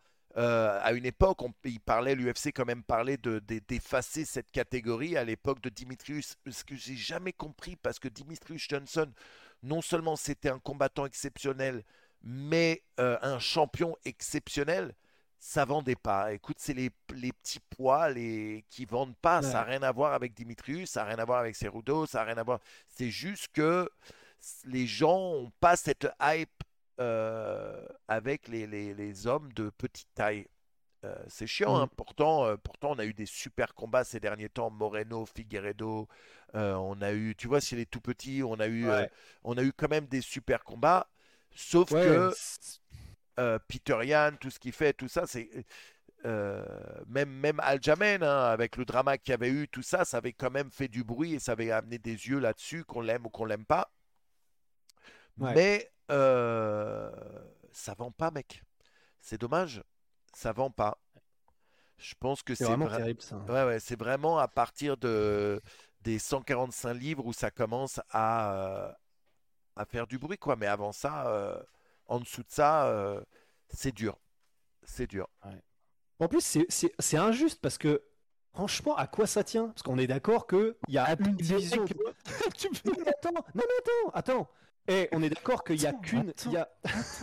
Wait a minute. Euh, c'est, c'est, on est d'accord qu'il y a théoriquement qu'une division d'écart entre les bantamweight et les flyweight. Bien Moi, sûr. c'est ça que je ne pige pas. C'est, tu mets des bantamweight comme, euh, on est d'accord déjà, Sean O'Malley, il est bantamweight par exemple. Oui, on nous est, sommes on est d'accord. Ouais. que, euh, comment s'appelle-t-il, euh, TJ Dillashaw maintenant, oui, il est, il est bantamweight, il a toujours été bantamweight. Les Ouais. gens sont trop chauds. Cody Garbrandt était bantamweight et c'était, bah, s'il avait continué à gagner, honnêtement, c'était une superstar de ouf et ça Bien commençait sûr. déjà à l'être. Donc en bantamweight, il y a voilà les stars. Enfin, en vrai, moi, il y a un truc. c'est- Je suis d'accord avec le fait que de toute façon, bah, c'est humain en fait. C'est aussi ce pourquoi on aime regarder les sports de combat et les combats en général. On a envie de savoir qui est le plus fort à la bagarre de, manière très grossière, tu vois. Mais c'est aussi l'attrait, même pour les gens qui ne s'y connaissent pas. Donc, je comprends le coup de. Parce que moi aussi, je suis absolument d'accord. Le coup de les flyweight ne vendent pas parce que c'est les plus petites catégories. Donc, ça intéresse moins les gens qui veulent cette espèce de concours universel de qui est le meilleur. Mais dans ce cas-là, c'est quoi cette dif- ce Ah, pour différentiel moi, de ouf alors- entre les bantamweight et les Alors flyweight déjà, je vais dire un truc. Le vrai gros problème à l'époque où il y avait Dimitrius, c'est qu'il était trop dominant et que on, voyait personne le battre. Et euh, Cerudo, pour moi, il l'a jamais battu, sincèrement. Bref, de toute Mhm. façon, il savait qu'il partait au One euh, FC sur le deuxième combat. C'était réglé pour lui. Je pense que de toute façon, il est venu prendre son billet, il s'est barré, il savait que de toute façon, il partait au One FC. L'UFC, ils avaient besoin d'un nouveau visage pour cette catégorie. Bref, mais il est I'm Sandra, and I'm just the professional your small business was looking for. But you didn't hire me because you didn't use LinkedIn jobs. LinkedIn has professionals you can't find anywhere else, including those who aren't actively looking for a new job but might be open to the perfect role, like me. In a given month, over 70% of LinkedIn users don't visit other leading job sites. So if you're not looking on LinkedIn, you'll miss out on great candidates like Sandra. Start hiring professionals like a professional. Post your free job on linkedin.com/achieve slash achieve today. était trop dominant. Du coup, les gens euh, ça vendait pas parce qu'ils disaient encore un combat que il n'y a jamais eu un combat où, à part celui avec Cerudo, où il s'était proche, où quelqu'un s'est approché de d'éclater Dimitrius. Dimitrius, il jouait, il jouait tellement que le mec, à un moment, il fait un suplex, il attrape le bras du mec dans les airs et il le soumet euh, avec euh, une armbar avant même d'atterrir, l'autre il est déjà dans la position, tu vois ce que je veux dire? Ouais, Euh, À 4,59 du cinquième round, je crois en plus. Un truc Ouais, ouais, c'est- c'était- ouais, juste Ouais. absolument fou. Et du coup, comme à l'époque de Anderson Silva, où Anderson au début vendait beaucoup, sur la fin, euh, avant qu'il perde euh, sa ceinture, il vendait beaucoup moins parce que personne ne voyait Anderson euh, perdre. Et du coup, tu vois, le, le meilleur truc qui soit arrivé à Anderson, c'était le combat, la, la- le combat avec euh, Shell Sonnen, où Shell Sonnen le punit pendant 4 rounds et demi, et finalement, il le finit avec un étranglement en triangle. Euh, ça, c'est ce que les gens voulaient, pas le Anderson qui, qui vraiment détruit chaque euh, adversaire, qui rend ça tellement facile que même quand il va à la catégorie du dessus, il combat Forrest, euh, Forrest Whitaker, il, il s'amuse avec, ou il baisse les mains, il esquive tous les coups pour mettre, euh, Ouais. pour mettre un direct euh, sur son appui arrière et le mettre KO quand même. C'est ouf. Et du coup, l'engouement, ouais. euh, l'engouement à chaque combat, si tu montres pas que quelqu'un peut le battre, ça perdait. Et Dimitrius, dans cette catégorie, euh, ça avait un peu tué la catégorie parce que personne, on voyait personne battre Dimitrius à l'époque. Et qu'il faut ajouter un truc, j'ajoute à ça, mais ce que dit Manu est très vrai, et qu'en plus il faut, à mon avis, un petit peu d'humanité à ces gars. Parce que, par exemple, c'est vrai que John Jones ne vendait pas beaucoup jusqu'à ce qu'il y ait tous ces problèmes, en fait. Et qu'ensuite il s'est mis à vendre parce qu'il y a eu euh, bah, tout ce qui s'est passé hors du sport. Il y a eu, la, la- il y a eu aussi l'épisode avec Daniel Cormier où c'est vrai que le premier combat a bien vendu. Ensuite, John Jones est devenu une star. Mais sinon, c'est vrai que les gars, euh, quand ils sont trop dominateurs, ça ne, ça ne marche pas. Enfin, ça marche pas. Enfin, en termes de vente de PPV. Mais il y a pas mal de gens là dans le chat qui disent que euh, c'est aussi des histoires de personnalité. bien Et sûr, c'est et c'est vrai que je suis assez d'accord aussi parce que même si euh, Dimitrius Johnson, bah, je pense que les haters de Dimitrius Johnson, c'est euh, franchement, c'est c'est c'est c'est- il y a rien, il y en a, y en- personne n'en connaît. Les seules choses que lui reprochaient euh, les gens, c'était simplement d'être un peu plat, effectivement. Ouais. Mais effectivement, je suis assez d'accord, bah, du coup, avec ce que disent les gens là, c'est c'est le fait que, ben, par exemple, tu vois, Manu, tu as parlé de Anderson Silva euh, contre Chelsonen. Bah, c'est vrai que c'était une rivalité, ça, par exemple. Et c'est vrai que bah, du coup, ça, rejoint aussi ce que tu dis, qui est que bah, du coup, c'est difficile d'avoir des rivalités quand tu es aussi dominateur. Mais du coup, il y a le côté 1, trouver des rivalités. Pour John Jones, c'était même euh, le truc avec euh, Rashad Evans, il faisait partie du même gym. Il y a eu Daniel Cormier, il y a eu tout ça. Mais c'est vrai que même au-delà de ça, par exemple, pour un mec comme Cody Garbrandt ou quoi, bah, c'est vrai qu'il y avait le côté les mecs n'avaient pas peur de parler, n'avaient pas peur d'être extrêmement confiants dans leurs déclarations, voire même presque du trash talk. John Jones, en plus, du coup, lui, euh, c'est vrai que si on se souvient bien, en plus, bon, il y a eu plusieurs John Jones euh, au cours de sa carrière, même en termes de relations publiques. Et il y a eu le John Jones du début qui était celui qui aussi essayait de faire un peu passer cette personnalité de jamais un mot plus haut que l'autre, de je suis extrêmement poli et Ouais, machin.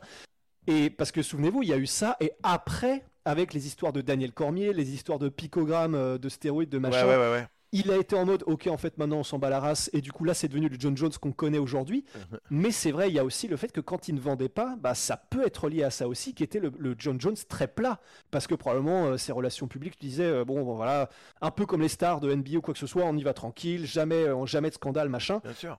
donc effectivement, bah, je- je- du coup, je pense que ça rejoint un peu Ah. parce que tu disais Manu et ce que tu disais Guillaume aussi, presque quelque part, c'est bah, si t'as pas soit du drama, soit du trash talk, soit que t'as une personnalité qui vend de ouf, parce que les gens pourraient dire Georges Saint-Pierre qui était peut-être un peu plat aussi, mais bah, peut-être que c'est parce qu'il avait aussi un, un pays derrière lui. Ouais. Mais voilà, si t'as si t'as pas de drama, effectivement, bah, j'ai l'impression que pour les gens Mais, ça vend pas. euh, un autre bon exemple, c'est Kobe Covington, qui est euh, sur une série de victoires et que l'UFC, malgré tout, dit écoute, le mec, il est trop chiant dans ses combats, dans sa manière d'être. Du Ouais. coup, on va sûrement le virer, qu'il gagne ou qu'il Ouais. perde. Et qui se dit ah merde, je vais me faire virer, faut que je réagisse. Et là, qui part en couille complètement, qui, qui insulte les- le, le Brésil et les Brésiliens, qui commence à vraiment euh, prendre un angle un peu sale, mais qui sauve sa carrière dans l'UFC. Euh, Même si, euh, contrairement à ce qu'il dit, il vend pas tant de, de pay-per-view que ça, euh, ça l'a permis de rester euh, dans l'UFC. Ouais. C'est qui, ouais.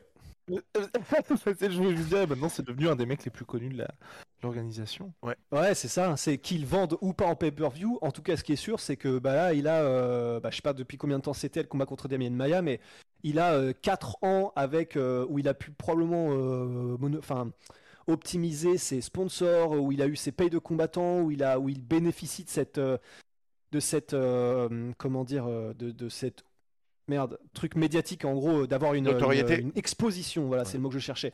Il a, euh, depuis Damien Maya, une exposition médiatique qui fait qu'il a affronté le champion, que machin, qui fait que bah, maintenant, bah, quoi qu'il arrive à vie, il a un nom qui lui permettra de peut-être de créer sa salle, de créer ce qu'il veut, de machin. Donc quoi qu'il arrive, pour lui, certes, il a reçu énormément de haine, mais en tant que lui, dans sa carrière, et se mettre à l'abri plus tard, et, euh, et se développer un petit star power pour l'utiliser ensuite, bah, pour lui, le- clairement, le pari a été salement gagnant. hein. Bien sûr, bien sûr, Eh bien sûr. Messieurs, Ouais, est-ce qu'on lance le top tier list des plus gros mentons de l'histoire? Les Plus gros vous- menteur. alors, les alors, plus- les plus gros- les plus gros menteurs. Oui, vas-y. des plus gros quoi? Euh, les, les, les mentons les plus, euh, les plus durs de l'histoire. Ah, les plus durs de l'histoire, ok. Parce que en fait, quand on a, quand, quand vous m'avez parlé de ça, je me disais, attends, ceux qui encaissent le mieux, ou alors est-ce qu'on part justement l'inverse, les Glass Joe, euh, les mecs qui on tombent. le fera la prochaine fois. On fera la prochaine fois, les Glass Joe. Et donc du coup, Manu, la question, c'est combien moi Alors la, la question, sachant que moi je suis parti sur, j'ai quatre catégories, j'ai une catégorie mention honorable, ensuite tier 3, tier 2, tier 1. Donc vous, est-ce que vous êtes d'accord pour quelque chose comme ça? Est-ce Euh, que vous avez quelque chose d'encore plus détaillé? Non, j'avoue que j- j'avoue que j'ai j'ai pas super préparé le truc, mais de tête j'en ai quelques-unes quand même. Ah, d'accord. Bon, alors commençons s'il vous plaît par les mentions honorables. Avant d'atteindre le, le Graal du Graal, on va commencer par. Les gars, est-ce que c'est, je sais pas, je sais pas si ça se fait ou pas sur un live, je suis désolé. Non, ça se Euh, fait pas. Qu'est-ce qui se passe? Qu'est-ce qui Est-ce se que passe? je peux prendre juste 3 secondes pour Mais aller mettre bien mon poulet sûr. dans le four? Mais vas-y, va Euh, mettre ton poulet dans le euh, four. Ah, ok, je reviens, les gars, Au désolé. poulet, et nous comme ça, on Eh, commence les mentions le honorables. poulet Manu, dans le four à cette heure-là, ça c'est un mot, ça c'est un code, c'est obligé. C'est c'est pas vraiment un poulet qui met dans le four, c'est un truc un peu sale qui prépare pour plus tard. C'est obligé. Bah oui, non, bah oui, non, mais si les gens le connaissaient vraiment Vas-y, hein. c'est quoi Je vais te laisser commencer euh, sur euh, là-dessus et Ah. Alors moi je suivrai. Mention...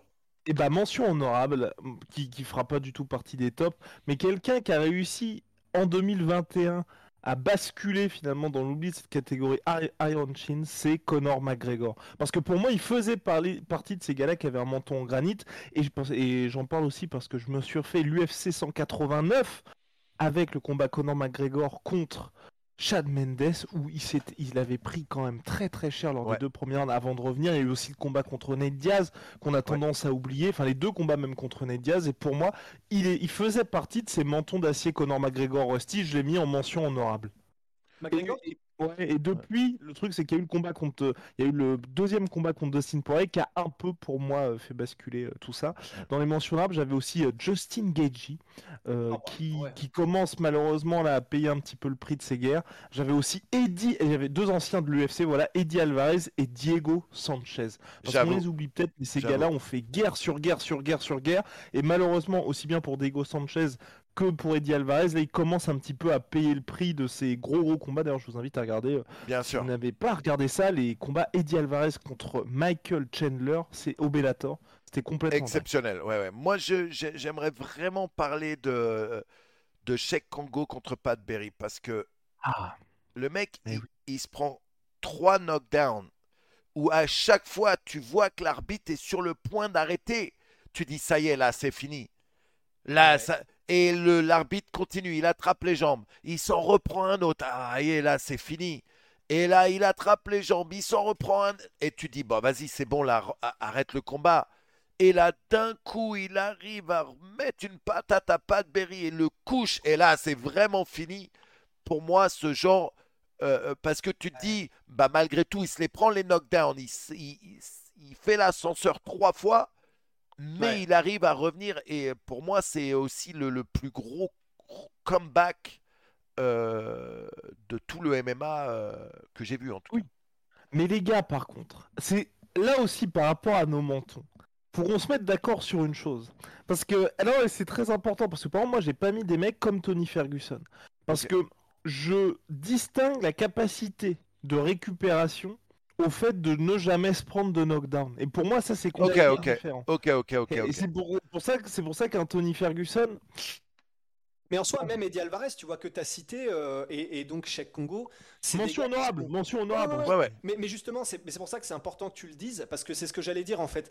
Ils sont connus pour. euh, bah, Eddie Alvarez, honnêtement, euh, même je crois contre Chandler plusieurs fois, c'est des gars qui sont connus pour être entre guillemets facilement mis dans le knockdown. On peut aussi citer des gars comme Frankie Edgar, mais entre les mettre knockdown et les finir, c'est un complètement différent euh, monde. Euh, La phrase n'était pas faite dans le bon ordre. Mais du coup, Yoda. c'est pour ça que. Ouais, c'est pour ça. Mais par contre, effectivement, ben, il mérite, il mérite d'être cité. Et donc, c'est pour ça que du coup, je, je veux aussi parler de Frankie Edgar. Parce que souvenez-vous de son combat, je crois qu'il se termine en égalité, mais je sais plus si c'est celui-là contre Gray Maynard. Où je crois Oui. qu'il prend genre 4 knockdowns sur le combat, un truc comme ça. Et jamais il abandonne et il Ouais. finit par arriver à la décision.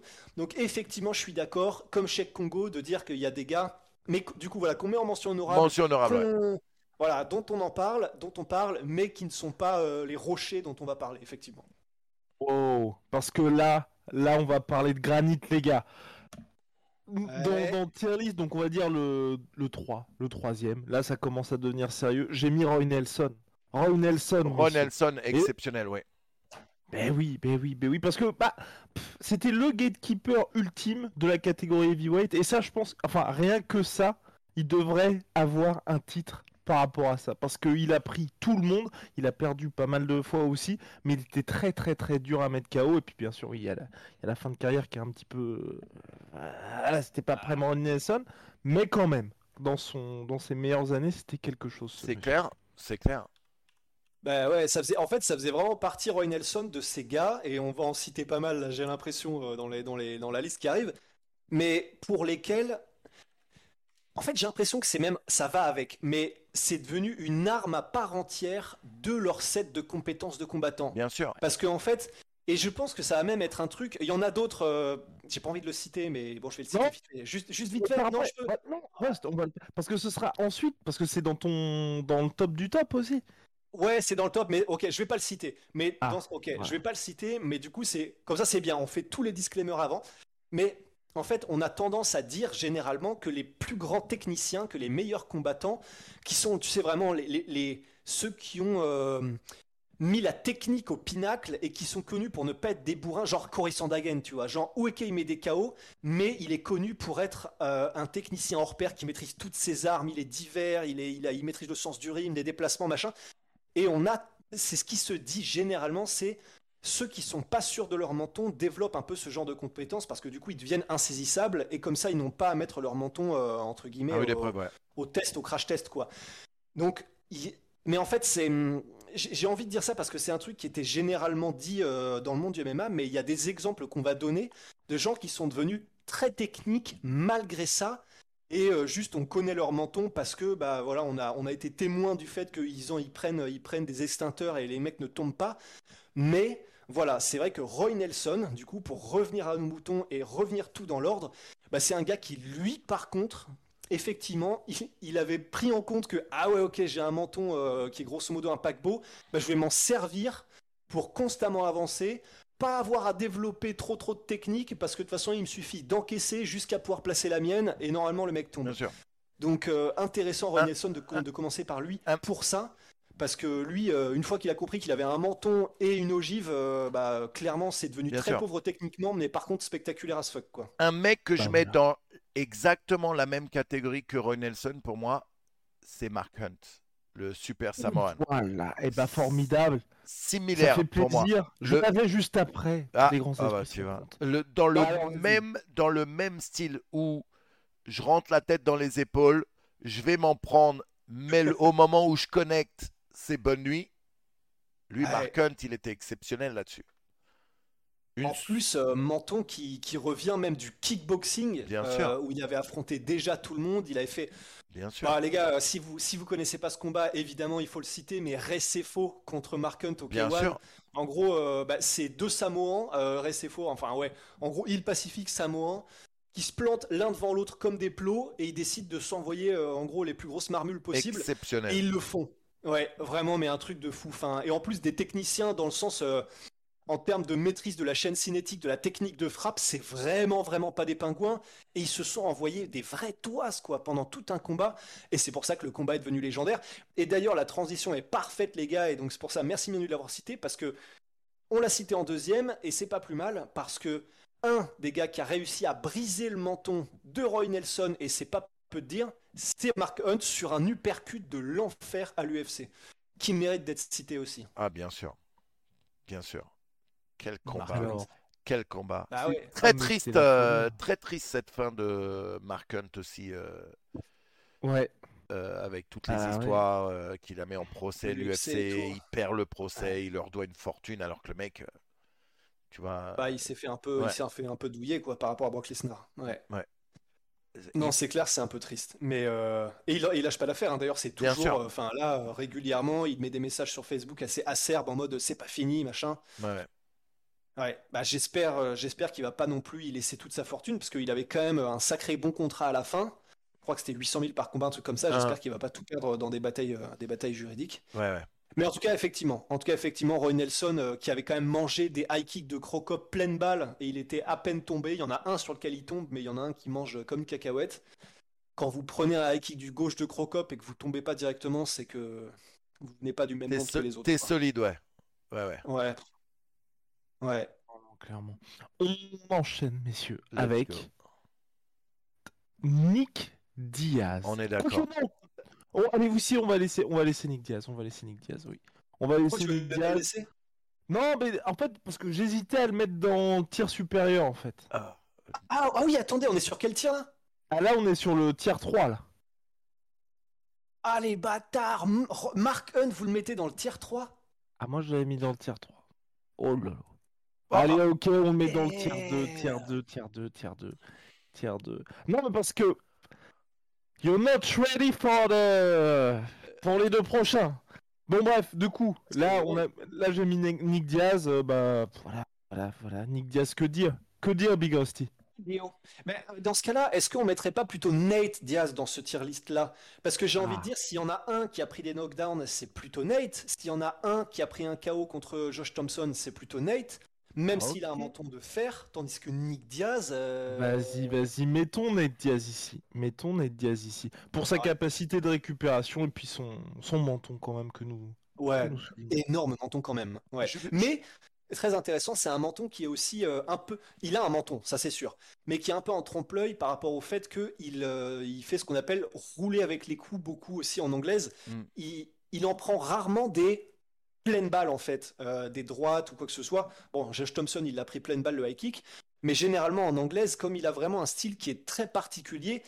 il, il arrive à négocier des, des grosso modo des euh, comment dire des duels euh, avec d'autres gars en anglaise en se faisant pas tellement toucher, mais lui en contrant en même temps, mais par ses mouvements de tête, ses mouvements de buste Ouais, ouais. et sa manière de combattre, il a un gros menton, mais c'est aussi beaucoup. Il accompagne les coups, ouais. Exactement, ouais. Donc faut le notifier aussi. Bien sûr. Euh, j'ai- oublié vite fait, je voulais revenir Ah. sur euh, les mentions honorables aussi. Euh, un combat exceptionnel où les deux combattants ont prouvé qu'ils avaient un menton plus que solide. Si vous l'avez jamais vu, enfin je suis sûr que vous l'avez déjà vu, c'est Don Fry contre Yoshihiro Takayama qui s'attrapent l'un et l'autre par la nuque et mettent droite ouais. sur droite, sur droite, sur droite, sur droite. Et juste Ouais. ça, juste ce combat mérite quand même une mention honorable parce que c'est impossible de s'en prendre autant l'un et l'autre et de pas tomber. À la Ouais. fin du round, ils se remettent dans leur coin. Deuxième round commence. Ils recommencent exactement où ils avaient arrêté à se remettre des droites dans la... C'était ouf ce combat. Il y a une vidéo très très triste d'ailleurs où tu vois Don Fried un peu plus récemment euh, à l'hôpital avec Takayama justement où Et tu vois que Takayama et mec euh, c'est d'une tristesse où Takayama dit à Don Fry pour toujours tu seras le meilleur combattant pour moi le meilleur de tous les temps mon adversaire tu, tu vois et c'était très très euh, Ouais. Très très triste Mais d'autant plus que je sais pas si vous saviez les gars, mais euh, il a eu un accident et j'ai pas réussi à voir si c'était euh, professionnel quand il faisait du catch ou quoi, parce qu'il a- il faisait du catch aussi Takayama. Mhm. Mais depuis 2017, il est paraplégique. Oh. Ouais, et, est-ce que tu peux euh, juste rapprocher ton micro? Pardon. Ouais. Voilà, et parfait. Takayama depuis 2017 est paraplégique et c'est pour ça que bah il y a une, interview qui est aussi assez récente avec euh, DJ Vlad sur YouTube, mais le nom est bizarre mais il est stylé. hein. Il fait des interviews aussi avec des anciens de la mafia italienne et tout. Et en gros dans l'interview qu'a fait Don Fry avec euh, DJ Vlad, y a tu sens effectivement le respect, tout le respect qu'a euh, Don Fry pour Takayama. Il l'appelle d'ailleurs Takayama-san. Enfin c'est je suis assez d'accord, c'est vraiment, c'est vraiment touchant de voir des mecs qui sont des. Enfin, c'est, les, c'est des hommes ultimes, Bien quoi. sûr. Don Fry, c'est Magnum, c'est le Predator, c'est tout ça. ils ont une Et guerre comme ça et malgré tout ça ils ont ce respect ce euh, en, en- en anglais ils disent ce bond cette connexion Ouais.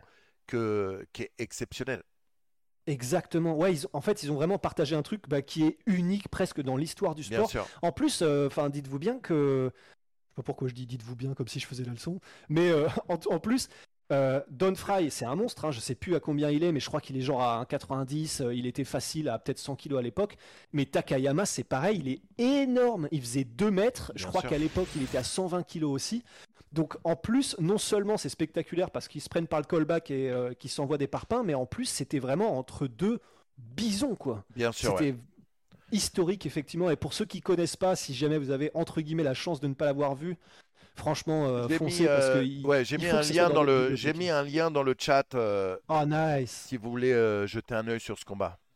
Ouais, non, j'avoue, t'as bien fait. Fallait le mentionner. Ouais. Bien. Avance. Ouais. Alors, Manu. En deux, Ou en ti- tier 3, est-ce que euh, vous avez quelqu'un d'autre? Parce que moi, j'ai quelqu'un d'autre dans le tier 3. ah vas-y, vas-y, envoie. Le seul homme, messieurs, avoir survécu à Francis Ngannou durant 5 rounds et à s'être imposé face à Francis Ngannou durant 5 rounds, il s'appelle Stipe Miocic. Et je pense qu'on ne parle pas suffisamment de son menton.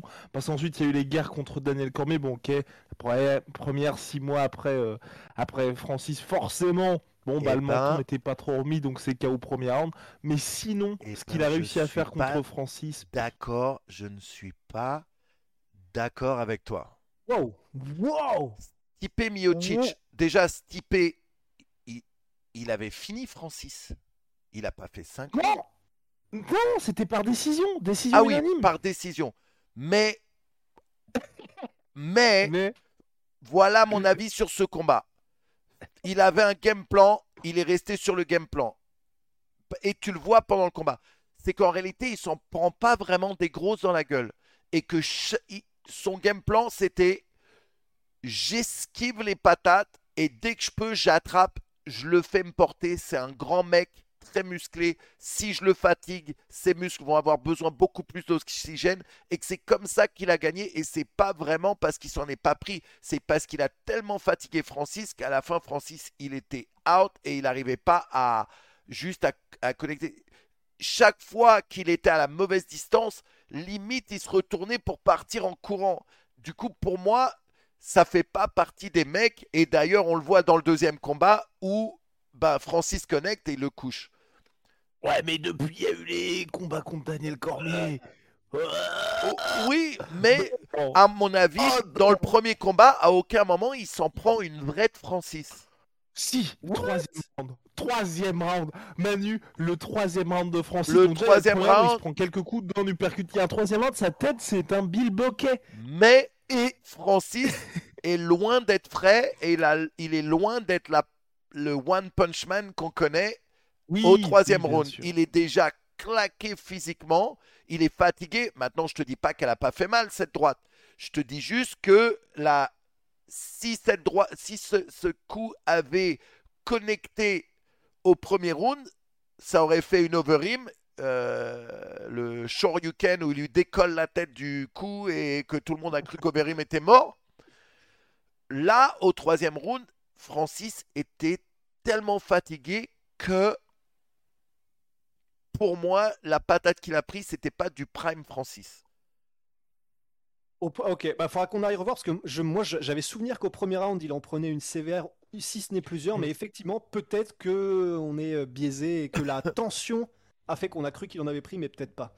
Je, je reviens, je vais juste retourner mon poulet. je Il en a pris, hein. Il Oh en a pris. Je vous ouais. dis pas qu'il en a pas pris, mais il en a pas. Il a pas pris une similaire à celle de de, de Overeem, une similaire à celle de Rosenstruck. Il en a pas pris. Tu, tu vois ce que je veux dire?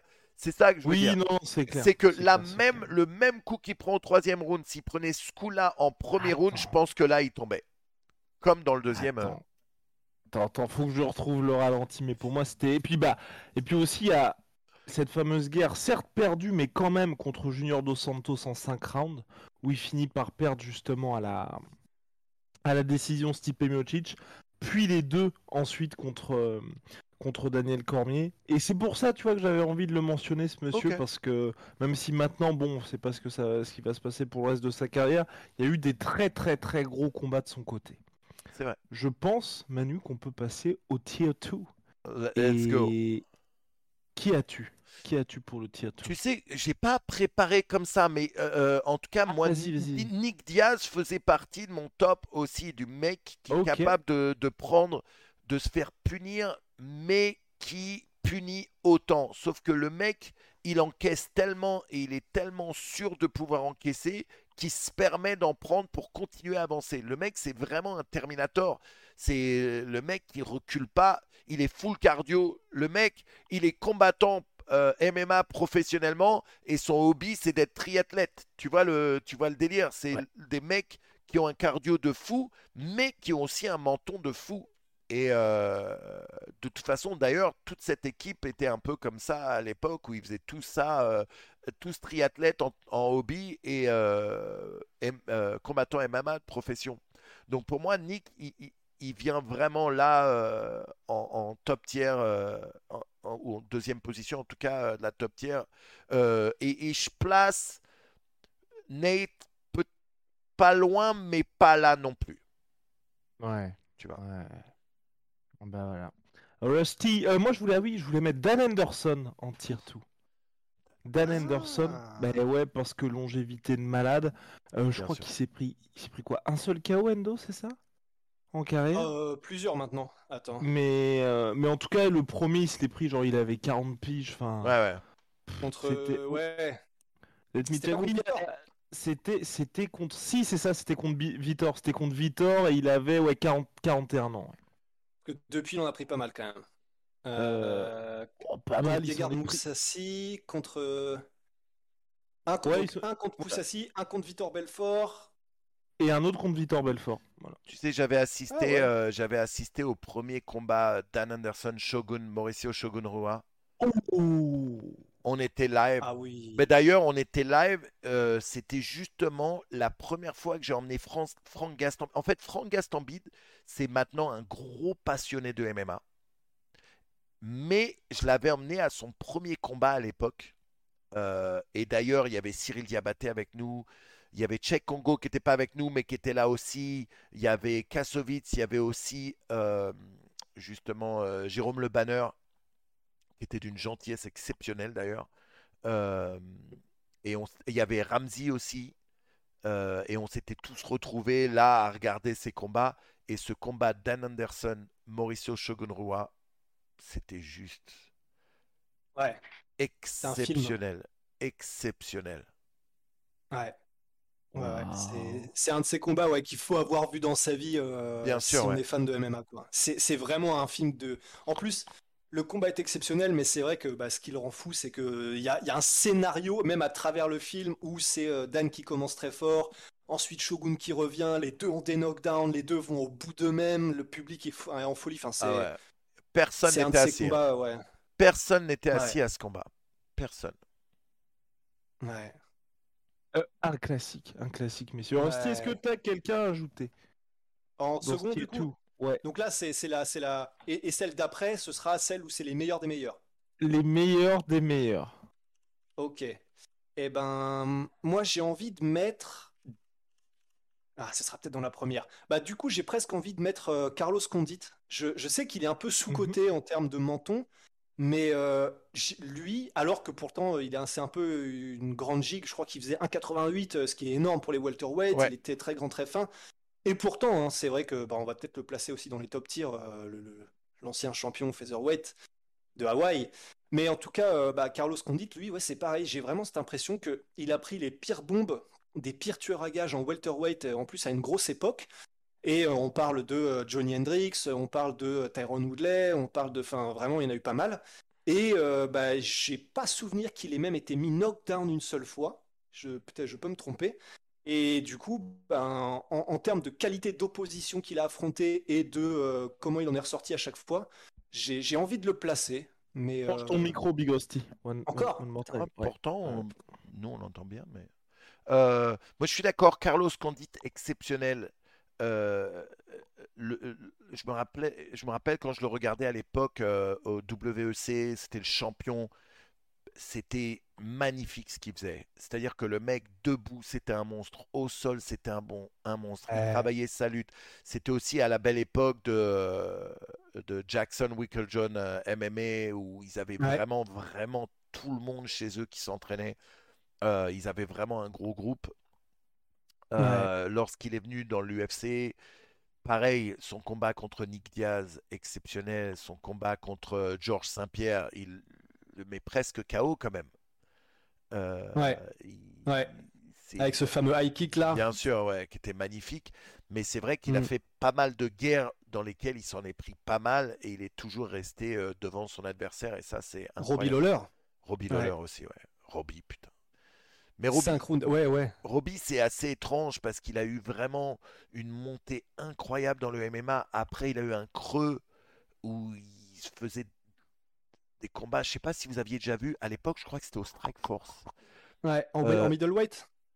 Euh, Robbie Lawler contre mec le, le, le petit Renoir kickboxer, le monstre là qui arrive toujours avec- Melvin Manoff. Melvin avec Manoff. là. Ouais. où il le punit, le punit, le punit, il arrive même pas à tenir debout et de nulle part il te sort un chaos de l'enfer Ouais. exceptionnel. C'était un des KO euh, les plus spectaculaires. En plus, c'est vrai que, alors là, pour le coup, ceux qui ne l'ont pas vu aussi, ce combat, vous pouvez y aller. Je crois qu'il est sur YouTube. Ouais. Vous allez voir vraiment la définition de ce qu'un low kick peut faire à une jambe, mais c'est.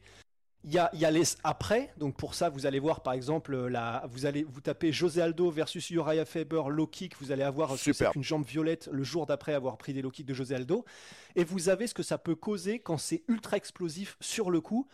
Et ben vous regardez Melvin Manoff contre euh, contre euh, bah, Robbie Lawler justement, la, la jambe de Robbie Lawler littéralement elle décolle, mais elle va donc euh, elle, elle part à 180 degrés tellement la violence des low kicks est extrême de la part de, de, Mel- de Manoff.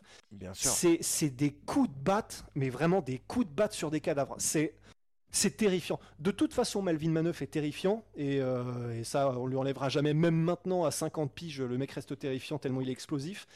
Mais c'est vrai que ça, c'est c'est un combat qu'il fallait citer, effectivement, juste ne serait-ce que pour cette violence en low kick qu'on avait rarement vu avant et qu'on a rarement vu après, quoi.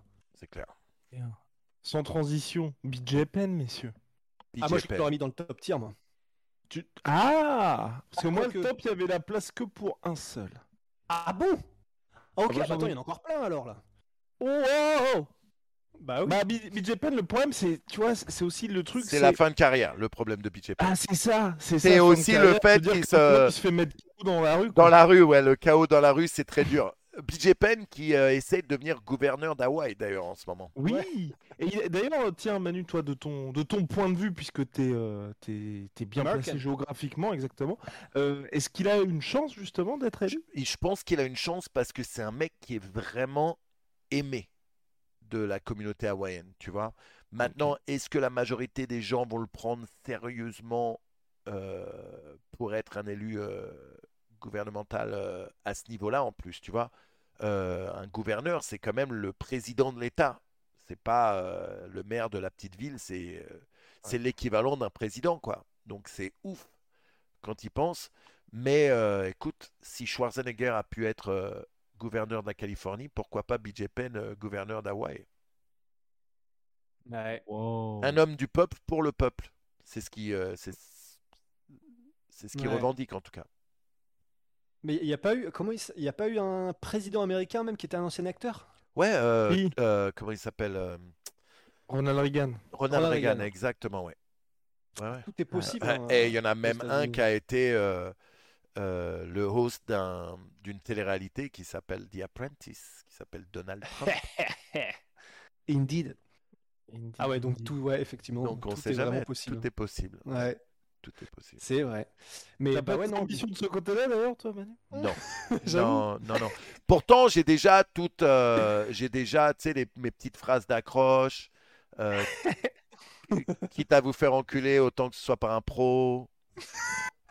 Pour une France bien droite, ce genre de. Ah ouais. tu vois, J'ai déjà mes affiches dans la tête. Ça y est, je sais euh, tout de suite, tu vois. J'ai, Il y a pas mal de jeux de mots à faire avec la Gaule aussi. bien... Oh, bien sûr. Oui. Pour une Gaule bien Hmm. droite, Oh. parfait, oh là là. parfait. Oh. Ah ouais, putain. Ah, c'est une idée à Mais bon. creuser, mine de rien. Non, mais ouais, sauf mais que je suis euh, quelqu'un d'honnête, je pourrais jamais être dans la politique, je suis beaucoup trop honnête pour, euh, pour être dans la politique. Donc, euh, Ouais, mais c'est vrai qu'en tout cas, en termes de com, euh, il y en termes de com, oh, il y a beaucoup de trucs à faire, bien sûr. Ah ouais. Bon, eh, Ouais, bah BJ Penn, effectivement, dans le top 2, enfin top tier numéro 2, du coup, sûr et certain, parce que bah, il, il me semble que dans sa carrière pro, il n'a jamais été mis knock-out. non, si, il y a, la- il y a Rodriguez. Si. Ah oui, Ouais. ah c'était un, c'était un KO Je me souviens même Ouais. plus. C'était un chaos, si, si, c'était un Il chaos. y a un- Ouais, bon, ok. Il y a un nom, il y a un nom que je vais lâcher là, et tous les deux, Wow. vous a- et là tous les deux, vous allez faire ah ouais. Vous êtes prêts? Ouais. C'est parti. Clay Guida. Oui. Oh. Allez, allez, je dis la réaction ou pas? C'est Guida, vrai. Oui, non, vrai. Guida, c'est qui a vrai. été qui a été dans des guerres qui, lorsqu'il arrive, avant même de combattre, son frère lui met des grosses stars de bûcheron dans la gueule. Et genre le mec, avant même, avant Ouais. même de combattre, il se fait déjà éclater la tête par son frère. Donc Clay Guida, et en plus, ce qui était drôle avec Clay Guida, c'est que chaque fois qu'il s'en prenait une, comme il avait les cheveux longs et un peu bouclés, Oui, t'avais l'impression que c'était encore beaucoup plus fort parce que t'avais ses Ouais. cheveux qui partaient en vrille. Et j'ai jamais Ouais. compris euh, déjà comment il gardait cette pecou. euh, il est aussi très très connu pour lâcher des vieux rots dégueulasses euh, Oui. Ah ouais, ouais, ouais. pendant les combats. Ouais. Mais énorme. Enfin, pour quelqu'un en ma personne qui ne sait pas roter, enfin, je trouve ça vraiment impressionnant. Honnêtement, c'est, on dirait Là- un dinosaure, quoi. Et Ouais. la longévité du mec, quoi, parce que là, il Ouais, est, ouais. enfin, je veux dire, là, il est même Il est pas toujours là, euh, hein. sur le point d'être out de l'UFC, quoi. Il fait partie des meubles. Ouais, grave. Non, bah, et en plus, il a, Il lui, est il a encore une, là. carrière- une carrière intér- Et, Et- ouais, et il a une carrière intéressante parce qu'en plus, au début, c'était un énorme brawler et du coup, c'est pour ça qu'on le cite dans cette tier list. C'est parce que au début, il faisait des combats de ouf contre Diego Sanchez notamment, par exemple. Mais euh, il a eu à un moment donné un Bien sûr. revirement de carrière. C'est pour ça que j'ai vraiment c'est très intéressant que Guida, où il a commencé à faire du point fighting quand euh, je crois que c'était, il est peut-être descendu une KT, un truc comme ça, et il a commencé à combattre de manière super sécurisante, euh, sans prendre de risques et en faisant beaucoup de déplacements.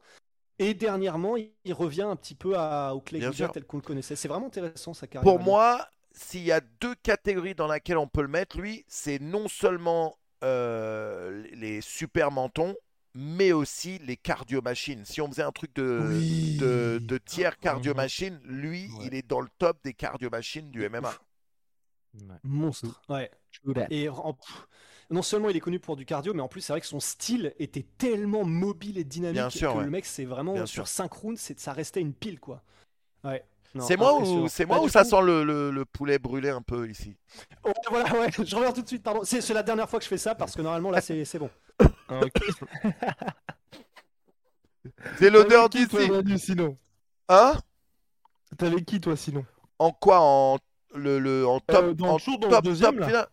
Bah je te dis que Clay, Ouais. Clay Guida pour moi c'est vraiment euh, un mec qui a été dans vraiment beaucoup beaucoup beaucoup beaucoup de beaucoup de guerres. Euh, Qui d'autre? Qui d'autre? Hmm. Euh, que vraiment, on a mentionné pas mal là, avant de s'attaquer au, au sommet du sommet. Moi j'ai hâte de- d'entendre qui tu mets au top du top quoi. Ah bah le, le top du top, tu vois, jamais de knockdown. Il a, il a tout encaissé, jamais bronché, pas une, euh, jamais, jamais même coupé, je crois, jamais, aucune coupure. Ah ouais, carrément. Ah ouais, ah oui, non, non, on est sur du, on est sur de la, sur de la légende absolue. Et quelqu'un qui est toujours dans son prime. Ah carrément. Alors, c'est parti, il fallait que Rusty revienne. Donc pour moi, le numéro 1 Ah on est au numéro dans les, dans les mentons, mais on peut en mettre plusieurs, on peut en mettre plusieurs Big Wash. Ah oui, ok. oui, dans les numéros 1, mais moi c'est celui qui est au-dessus de tout le monde, il s'appelle Francis Ngannou. Parce que Francis Oh. Ngannou, il y a le combat justement contre Stipe Miocic où il ne se fait pas mettre KO alors que la fin c'est très très compliqué. Il y a le combat contre Jairzinho Rosenstruck où si vous regardez le ralenti, certes il y a le KO en 20 secondes de Francis, mais il s'en prend quand même une belle. Il y a les deux premiers rounds contre Cyril Gann où si vous regardez les ralentis, là aussi c'est très très chaud pour lui, mais monsieur ne bronche jamais. Et il y a le combat avec le KO contre Stipe Miocic où là aussi il se fait très bien contrer par Stipe Miocic, mais, mais il recule, il est un petit peu ébranlé, très rapidement il recouvre ses esprits. Et vous connaissez la suite, victoire par KO de Francis Ngannou. Donc c'est pour ça que je tenais à le saluer, puis euh, parce que mine de rien, Francis, on a surtout en tête tous ces KO expéditifs, mais il se prend Bien des sûr. coups. Mais sauf qu'à chaque fois, ça n'a aucune incidence sur le déroulé du combat. Et en plus, il est en heavyweight, donc euh, j'ai presque envie de dire que ça compte double. Voilà. Écoute, Manu, t'en penses quoi? Ouais, en fait, je je suis d'accord dans le sens où on est tellement hypnotisé par sa force et sa, son pouvoir de mettre KO au premier contact qu'on oublie qu'il s'en mange quelques-unes et qu'on oublie que le mec, c'est vrai, à la fin de chaque combat, tu vois son visage et tu vois que le mec, il, il a, il a rien, quoi. Euh, C'est impressionnant. C'est vrai que c'est impressionnant. Et euh, Francis, je l'avais rencontré après, euh, justement, lorsqu'il a gagné la ceinture.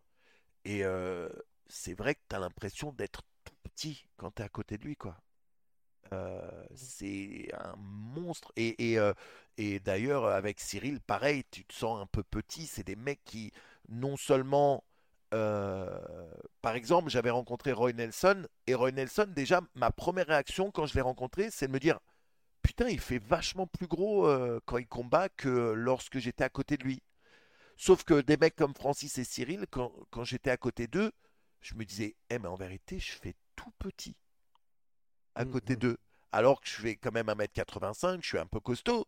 Bah, à côté de ces mecs-là, t'es- je suis une brindille, quoi.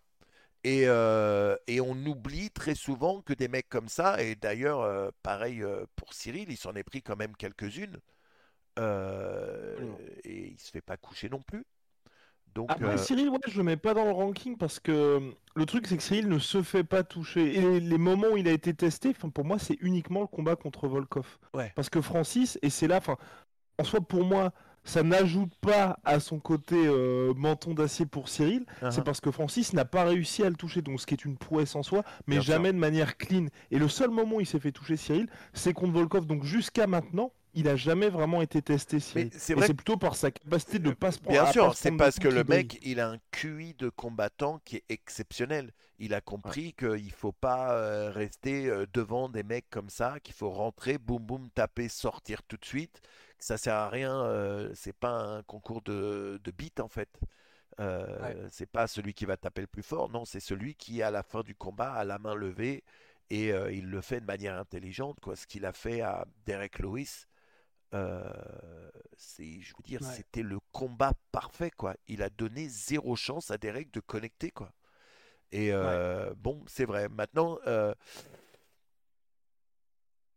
ouais, euh, je pense que oui, c'est vrai. Francis a été beaucoup plus testé au niveau euh, des coups que Cyril, mais malgré tout, je mets, il a quand même fait 5 rounds avec euh, Francis, et même s'il en a pas pris de super grosses, il en a quand même pris quelques-unes, et il est là, il bouge pas, il, il reste devant. Donc, euh, Chapeau bas. Rusty. Ouais, ouais, ouais. Bah, en fait, instinctivement, je l'aurais pas mis dans la, dans le top top tier, en fait, dans le sens où, pour moi, effectivement, il n'avait pas encore été suffisamment euh, testé, euh, Francis, même si c'est clair, il a pris des énormes toises euh, contre Miocic et, euh, et qui frappe dur. Miocic, on rappelle, c'est un mec qui met KO comme ça, un mec comme Fabricio Verdum, c'est un mec qui met KO comme ça. Bon, après, c'est Alistair Overeem, mais quand même. Il est connu pour avoir des points qui sont des briques. D'ailleurs, Oui. c'est même, je sais pas si c'est encore vrai à ce jour, mais c'est le gars que, dont Junior Dos Santos avait dit qu'il frappait le plus fort de tous ceux qu'il avait rencontrés dans sa carrière, Ouais. Stipe Miocic. Donc rien que ça, c'est énorme, sachant qu'il a Ouais. quand même rencontré Mark Hunt, euh, Junior Dos Santos. Mais, mais c'est vrai que voilà, pour moi, je, maintenant que vous en discutez, euh, que vous en discutez, effectivement, euh, bah, carrément, mettons-y-le, mettons-le-y. Mais c'est vrai que pour moi, il n'avait pas encore eu entre guillemets suffisamment de combats pour que j'ai cette impression Et- de- et- d'énorme menton. Mais euh, bah, c'est vrai que c'est du MMA, donc euh, et en Et- plus c'est les poids lourds, donc ils font forcément moins de combats, donc on les a forcément moins vus aussi que euh, bah, Mark Hunt qui vient du kickboxing, même si c'est un poids lourd, bah du coup il a fait euh, je sais pas peut-être euh, 30 ou 40 combats avant d'arriver en MMA, donc on a eu bien le temps de voir qu'il avait un menton de porc. C'est vrai que Francis, on a moins d'opportunités de le voir, mais les rares fois où on l'a vu, effectivement, il encaisse. Pour moi, c'est monstre, sûr. ouais, enfin, Pour monstrueux. moi, c'est aussi sur les guerres qu'ils ont. Tu vois ce que je veux dire? Je pense que même si on l'a vu s'en prendre, on l'a jamais vu vraiment dans un combat où c'est où il s'en prend, il s'en prend énormément, tu vois? Euh, euh, on a vu des grosses, grosses guerres où les mecs ils s'en mettent euh, tous les deux de tous les côtés et tu vois que ça tient quand même. Ouais. C'est pour ça que j'hésiterais à mettre Francis dans vraiment le, le- vraiment le top top tier, même si je doute pas, même si je doute pas qu'il ait cette capacité à s'en prendre. Je trouve que jusqu'à maintenant, on l'a jamais On vu vraiment s'en prendre. ouais. Ouais, je suis assez d'accord. Moi, je le mettrais aussi dans le, dans le tir numéro 2. Ouais. Ok, ok, ok, les gars. Ok. Alors, T'as qui, toi, Manu là? Je sais pas, mec. En vrai, Je pense- les gars, là, ils Vas-y, Manu, vas-y. Non, non, vas-y, vas-y, vas-y, vas-y. Parce qu'il y en a deux qu'on n'a pas encore cités et euh, j'ai très envie de les mettre dans la première tier list, mais faut voir. Mais euh, c'est Max Holloway et Petrian. Oui. Parce que, J'avais complètement oublié Max Holloway. Carrément. eh, t'as vu les infidélités que tu fais? En plus, c'est un de Carrément. tes combattants préférés. T'abuses. Comment t'abuses? Ne- Mais, Mais ouais, mais parce oui. que parce que pour le coup, Max Holloway, et pourtant pareil, c'est bon, t'as des gars comme Mark Hunt, effectivement, comme ils sont euh, battus comme des plans en ciment, bon bah effectivement, tu dis ils encaissent. Max Holloway, c'est comme Carlos Condit, ouais. Mais, mais notre live Twitch risque de très mal vieillir concernant Max Holloway, je préfère le dire. Bah, en soi, euh, il peut pas plus mal vieillir que là où on en est maintenant et qu'il a tout encaissé jusqu'à ma- maintenant. Parce que tu vois, il peut Il mal vieillir à moi. partir de maintenant, mais Ah oui, oui, vu ce à qu'il a partir de montré, maintenant. oui. Ouais, mais c'est comme BJ Penn, tu vois. Il est dans notre classement parce que là, même s'il continue à combattre, il se prendrait peut-être des KO. Mais ce qu'il a montré quand il était, entre guillemets, au top de sa carrière en termes de capacité d'encaissement, ça, ça peut, bah, ça peut continuer mal, donc comme Shock Lidl. Mais Shock Lidl, euh, ben, aujourd'hui, on le retient tel quel, tu vois. D'ailleurs, il aurait peut-être presque pu être dans cette liste, dans le sens, quand il était à son top, son menton, c'était, c'était, c'était n'importe quoi à Shock Lidl. Dans le sens, ça, ça tenait. Je suis pas vraiment sûr Chuck de Liddell- ça. Chuck, en fait, Chuck, il avait une Ouais. technique qui était incroyable. C'était un, il faisait des counter push, c'est-à-dire qu'il il attendait le contre. Il laissait les adversaires attaquer pour que lui contre. Et c'est qu'une fois qu'ils ont compris ça, qu'il fallait le laisser lui attaquer, qu'il a commencé à se prendre des KO. Donc je suis pas sûr qu'il ait eu la, Non, la meilleure mâchoire. Bah, après, il y a des D'autant com- plus qu'il a été mis KO au Pride aussi contre Bien Overeem, sûr, bien sûr. Ouais, ouais. Après, il y a des combats qui. Il y, a- il y a des mecs sur un combat, tu vas les voir et tu vas, leur, tu vas te dire quelle mâchoire exceptionnelle. Quand tu vois ce que Ortega se prend contre euh, Volkanovski, tu dis, mais le mec, c'est un zombie lui aussi. Tout ce qui se prend dans la gueule. En parlant de zombie, Korean zombie, pareil. Absolument. Tout ce qu'il est capable de se prendre, c'est comme, c'est comme ça qu'il a eu ce pseudo-là, c'est parce qu'il s'en prenait tellement plein la gueule et il continue à avancer. C'est des Ouais. mecs qui, malgré tout, euh, même si c'est pas dans les catégories les plus hautes, c'est des mecs qui ont des mâchoires. euh, Ortega, ce qui se prend contre Volkanovski, comment il continue, quoi? Comment il reste Ouais. debout? Ouais. Comment il le ça, soumet presque? Ouais, non, ouais, putain, mais ce combat était vraiment ouf. Mais c'est vrai que ça, c'est, ça nous permet de faire un- une toute petite fenêtre là-dessus aussi. Je me souviens que à l'époque du combat entre Mark Hunt et euh, Bigfoot Silva, Mhm. on avait eu cette réflexion qui était, euh, il semble qu'il y a des situations dans laquelle, je, je- ce que je veux dire, je sais que c'est chelou, mais c'est comme si un menton normal se transcendait. Mhm. Dans le sens, il y a certains combats qui sont des guerres où des gens qui sont pas nécessairement connus pour leur menton développent un menton de ouf. Et justement, c'était à propos de ce combat-là entre Mark Hunt et Bigfoot Silva qui avait duré 5 rounds de Oh. folie. Pardon. Pourtant, c'est dur de rater le menton de Bigfoot Silva. Ah c'est ouais, pas bien. que- En plus, ouais. le mec, c'était un, un- tellement adorable, le mec. Ouais. Mais bon, il. pesant. Mais c'est vrai. Mais du coup, voilà, c'était simplement pour dire ça, effectivement, qu'il il semble qu'il y a des occurrences où quelqu'un qui a un menton qui normalement est normal, dans une guerre, Bien euh, bah, quelle qu'en soit la raison, en gros, euh, les mecs sont, euh, bah, sont là pour la guerre et donc ils ne sont pas mis KO. Ouais, ouais. C'est c'est assez. euh, voilà. Et, de- et donc il y avait Alja, euh, Aljamain Sterling, Petroyan aussi, Ouais. parce que lui c'est lui c'est c'est c'est même euh, étrange, parce que pff, ça fait et pour le coup ça rejoint ce que tu disais Ross, c'est que ça fait limite partie de sa stratégie au plus haut niveau, donc à savoir title fight ou contre des contenders, ouais. le diesel ultime. Bah, c'est ça. Enfin, Petrian, euh, enfin, ouais, je, je sais pas, tu nous diras ce que t'en penses, Manu, mais c'est vrai que pour moi, enfin, il a clairement compris que le mec pouvait avancer sans se soucier de prendre du dommage, et du coup, c'est un combattant extraordinaire en termes de timing, de, de- de technique, de variété, de, il est complet, etc. C'est sublime tout ce qu'il fait dans tous les domaines de clinch, c'est clinch, c'est sweep, etc. Mais clairement, lui, il a pris en compte dans son arsenal que il va utiliser sa tête pour fatiguer l'adversaire, quoi. Et c'est assez impressionnant parce Puis que quand, si- euh, quand on voit ce qu'il encaisse, euh, Vu, Contre- vu- bien sûr, vu, pardon, vu comme il encaisse, il se dit si je peux en prendre 2-3 pour en mettre 5-6, c'est un bon C'est ça. trade. C'est un bon trade pour lui. ouais, c'est ça. Ben, c'est pour ça que bah, il est capable de d'encaisser des genoux de, de, de Aljamain Sterling, de, il, en- il est capable d'encaisser un prime Aldo pendant les trois premiers rounds. C'est, euh, c'est, ouais, Petrian, je suis assez d'accord, c'est, c'est, c'est presque surhumain, quoi, ce qu'il est capable d'encaisser. Agreed, Ouais. agreed, agreed, Big Rusty. Bon bah voilà, Petroyan, T'as- est-ce que t'as quelqu'un à ajouter, Manu? Là, comme ça, je te dis, les, les, les frères Diaz. je- euh, Ouais. Nick Diaz, à une époque, je l'aurais vraiment mis au top de cette liste parce que tous ses combats, c'était des guerres. Tous ses Ouais. combats, il se faisait punir, Ouais. mais la majorité, il les gagnait. Tu vois? Et euh, pour moi, c'est c'est lui que j'aurais mis vraiment tout en haut de la liste. Euh, Voilà. Ouais. Euh, c'est- c'est aussi ça qui a fait que les gens euh, se sont vraiment mis à fond sur les, les- les frères Diaz. C'est que les mecs, euh, quoi qu'il se passait, ils avançaient tout le temps, ils s'en prenaient, mais ils en mettaient pas mal.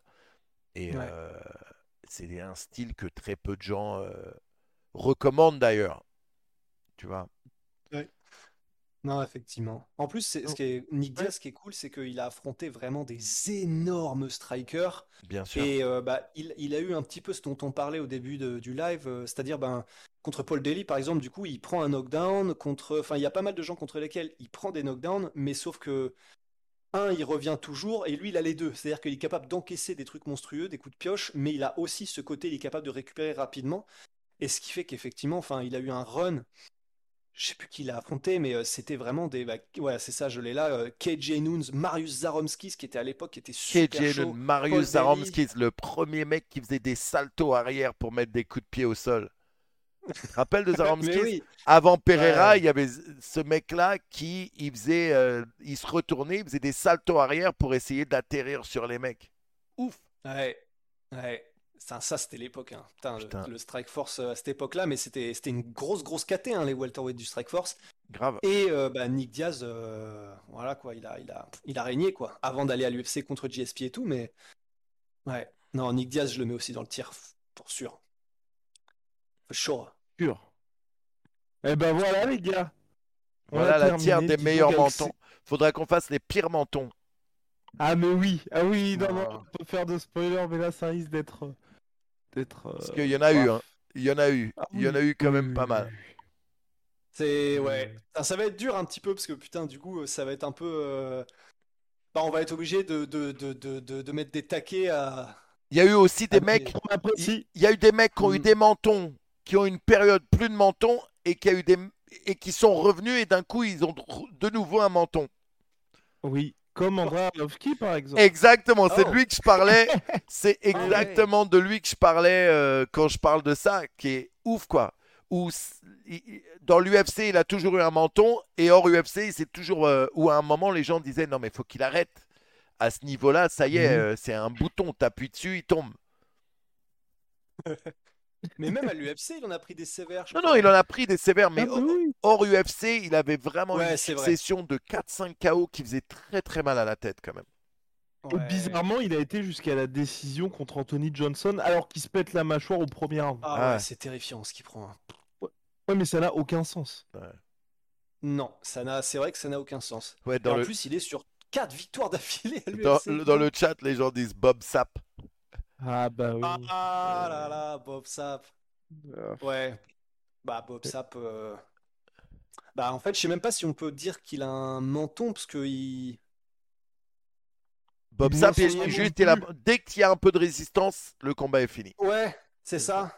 Du coup, en fait, on sait même pas vraiment quoi. Ouais. On, on sait Ouais. que quand il prend Crocop euh, Full Blast, euh, bah bon, il se fait péter l'orbital, donc forcément c'est un peu différent, mais. euh, Ouais. Mais ouais, non. Eh ben, bah voilà les gars. Euh, voilà. encore un classique. Super. Bah écoutez les gars, eh, toujours un plaisir. Euh, on va vous mettre le lien de la chaîne YouTube La Sueur aussi, comme ça vous pouvez checker tous leurs vidéos et, Et le faut replay. qu'on tease Manu. On parle de quoi la semaine prochaine? Euh, Bah déjà, déjà la semaine prochaine, ça va être un gros UFC, donc on va avoir beaucoup de Oui, choses à dire et- sur la carte Évidemment. de la semaine Mais- mais- prochaine. Mais Euh, quelle tier list après le, les actus? Écoutez, on y réfléchit cette semaine et euh, on peut faire euh, les meilleurs kicks, Oh tier list des meilleurs kicks euh, du MMA ou une tier list de nos KO préférés. Ça aussi, ça c'est une grosse liste. oh, oh oui Et on peut Ah, euh, Ouais, les KO préférés, c'est bien parce que ça... Ouais, nos KO Oui. préférés du euh, du MMA. Let's go. ouais. Et ben Ah. voilà. Ouais, parce que là, voilà, le... les cœurs vont parler. Ouais. Et- on sait et on sait qu'il y en aura des bauges et, et je serai Ah un peu mieux préparé là-dessus, euh, les gars. Ouais, pareil. C'était très bien, c'était très bien. En tout cas, on voit votre investissement, ça fait plaisir. enfin. Eh, au moins je sais mettre, bah, eh, au moins je sais mettre ma caméra. Oh Wow, wow, wow, Ah oui, c'est très dur. Ouais. Bon, bah, les gars. Allez. Merci hein. encore, merci à tous et euh, retrouvez la sueur sur leur chaîne YouTube. Foncez, ils font plein plein Wow, de thank vidéos you. et c'est pas que sur l'UFC, ils couvrent tout. Ils font des trucs super cool. Lâchez vos meilleurs follow, on vous pub. Oh, Ils ont une, wow, ils oh, ont une chaîne. Twitch, ils ont une chaîne YouTube. Lâchez-leur Oh, des follow partout. un max. Merci les gars, bisous, passez un bon dimanche soir. Ouais. Salut, monsieur. À toutes. Salut les gars. Bisous.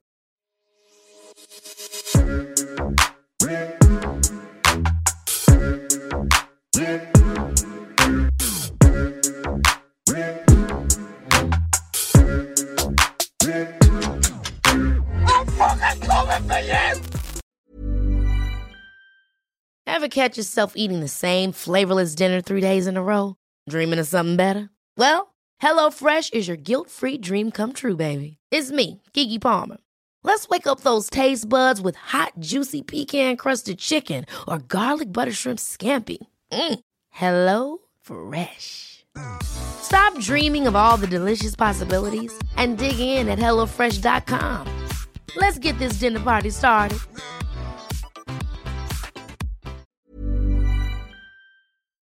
Et voilà, c'est la fin de votre épisode du podcast La Sœur. Si ça vous a plu, n'hésitez pas à nous mettre les 5 étoiles sur Apple Podcast ou sur Spotify. Vous pouvez aussi nous laisser un petit commentaire, ça nous aidera beaucoup. Et si vous voulez aller plus loin avec nous, vous tapez La Sueur sur toutes les plateformes ou sur les réseaux sociaux, vous nous trouverez. Et là, vous nous écoutez très certainement en audio. On est aussi en vidéo sur YouTube, mais également sur Snapchat. Là encore, vous tapez la sueur et on sera là. Merci de votre fidélité et à très vite pour de nouvelles aventures.